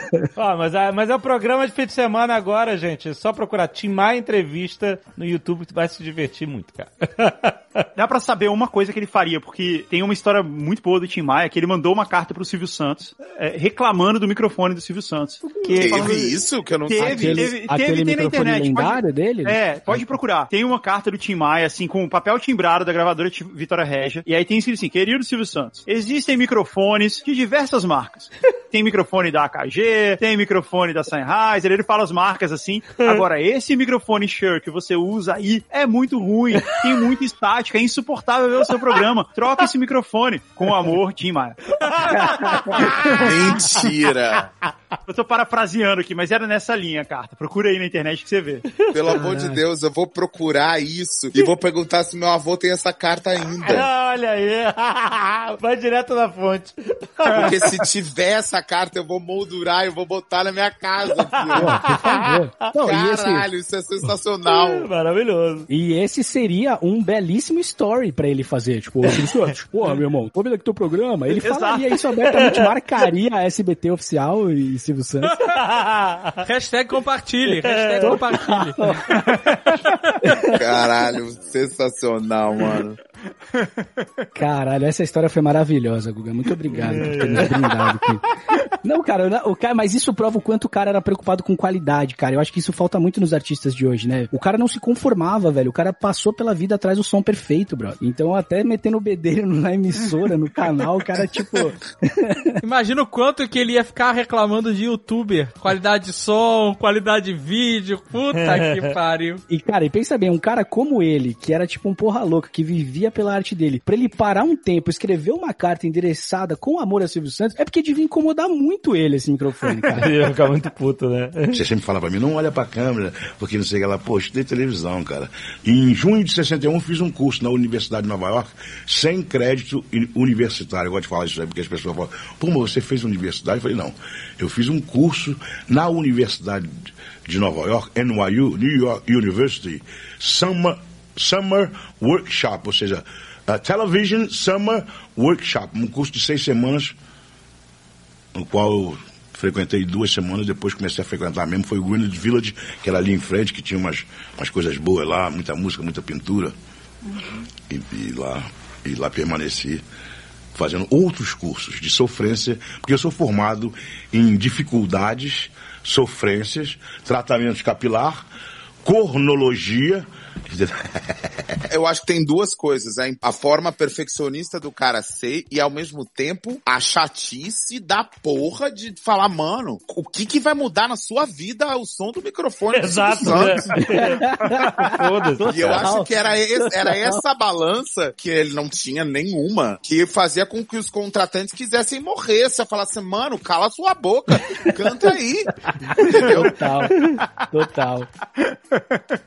Tudo é tudo e nada é nada. Fortíssima essa, hein? Uma coisa que eu percebi lendo o livro, não sei se é uma impressão só minha, mas que boa parte de todas essas questões dele, todos os problemas que ele tinha, é porque ele me pareceu sempre um cara muito solitário, né? Sim. E é bem triste, assim, né? Tem passagens do livro que são bem tristes e que você. Não lembro se isso é uma falsa memória, se tá no livro, faz muito tempo que eu li. Que chegava a contratar garoto de programa só pra fazer companhia a ele, porque ele não aguentava mais ficar sozinho. Tinha isso mesmo. Acho que a solidão talvez seja a grande inspiração e a grande depressão desse artista. E talvez da maioria dos artistas, né? Que se perdem. Porque quando você, né, agora fazendo um paralelo sendo artista, né, tipo, quando você tá em evidência, quando as pessoas te olham a todo momento, te admiram, te aplaudem e colocam você num pedestal e você é o cara, nananana, existe um momento que tudo isso some e você tá só você e o seu travesseiro e você fala, tá, o que significa tudo isso? Quem é que tá aqui do meu lado agora? Sabe? Aham. Tipo, bate o oposto de tudo isso. E se você não tem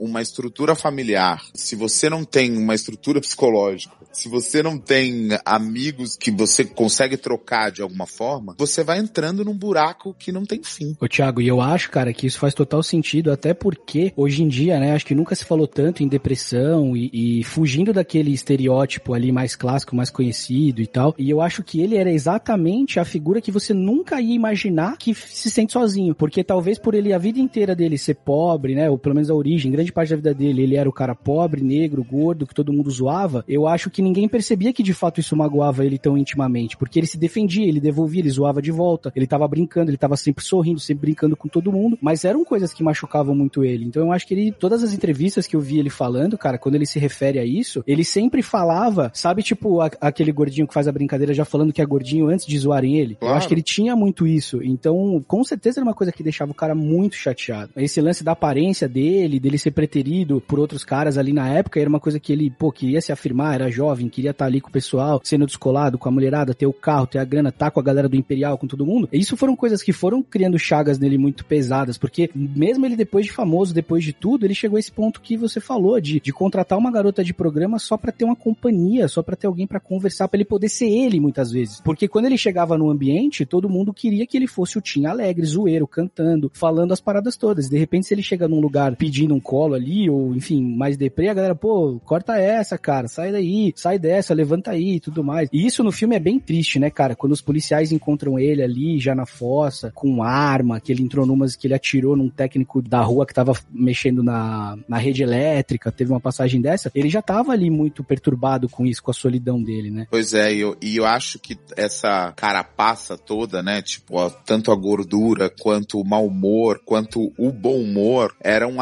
artifícios para ele, né? eram os escudos para que a gente não pudesse acessar o íntimo, né? Mesmo porque esse íntimo provavelmente era algo muito só, era alguém muito sozinho. Então acho que enquanto ele conseguiu sustentar, ele sustentava justamente nisso, né? Nessa carapaça do bonachão, do cara que era divertido, que tinha uma voz impressionante, que era o cara que falava sem papa na língua, e é isso mesmo, foda-se todo mundo. Não tinha esse acesso à essência, sabe? Ele se blindava, né? Ele se blindava. Pelo menos eu acredito, né? Tentando fazer uma análise psicológica da persona, assim.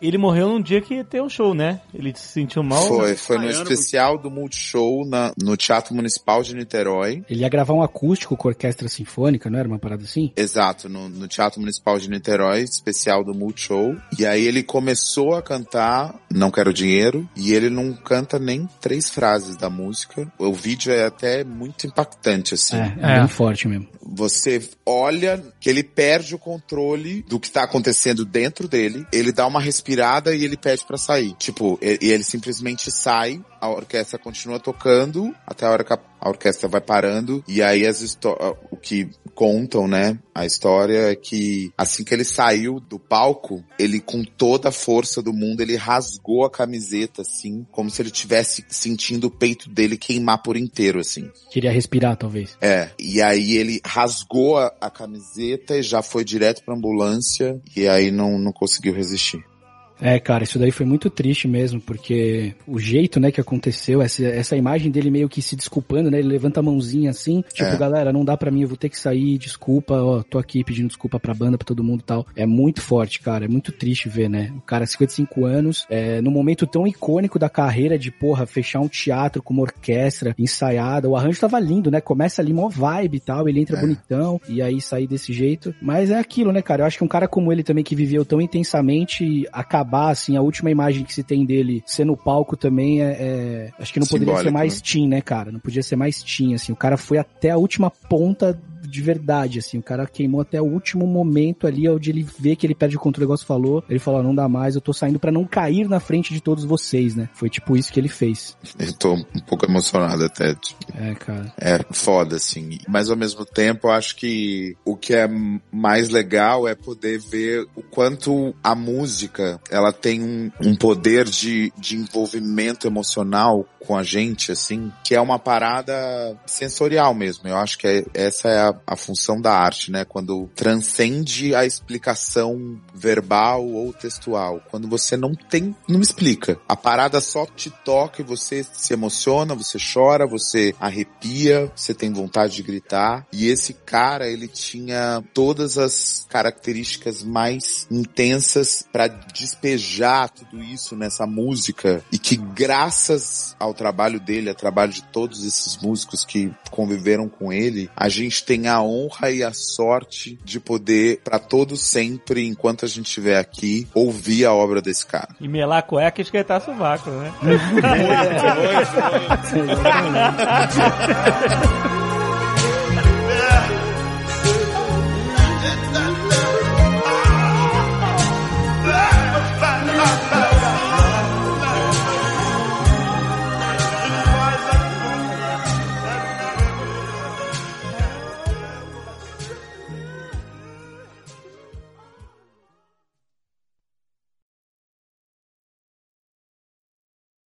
É, rapaz, foi um Nerdcast Intenso. intenso, né?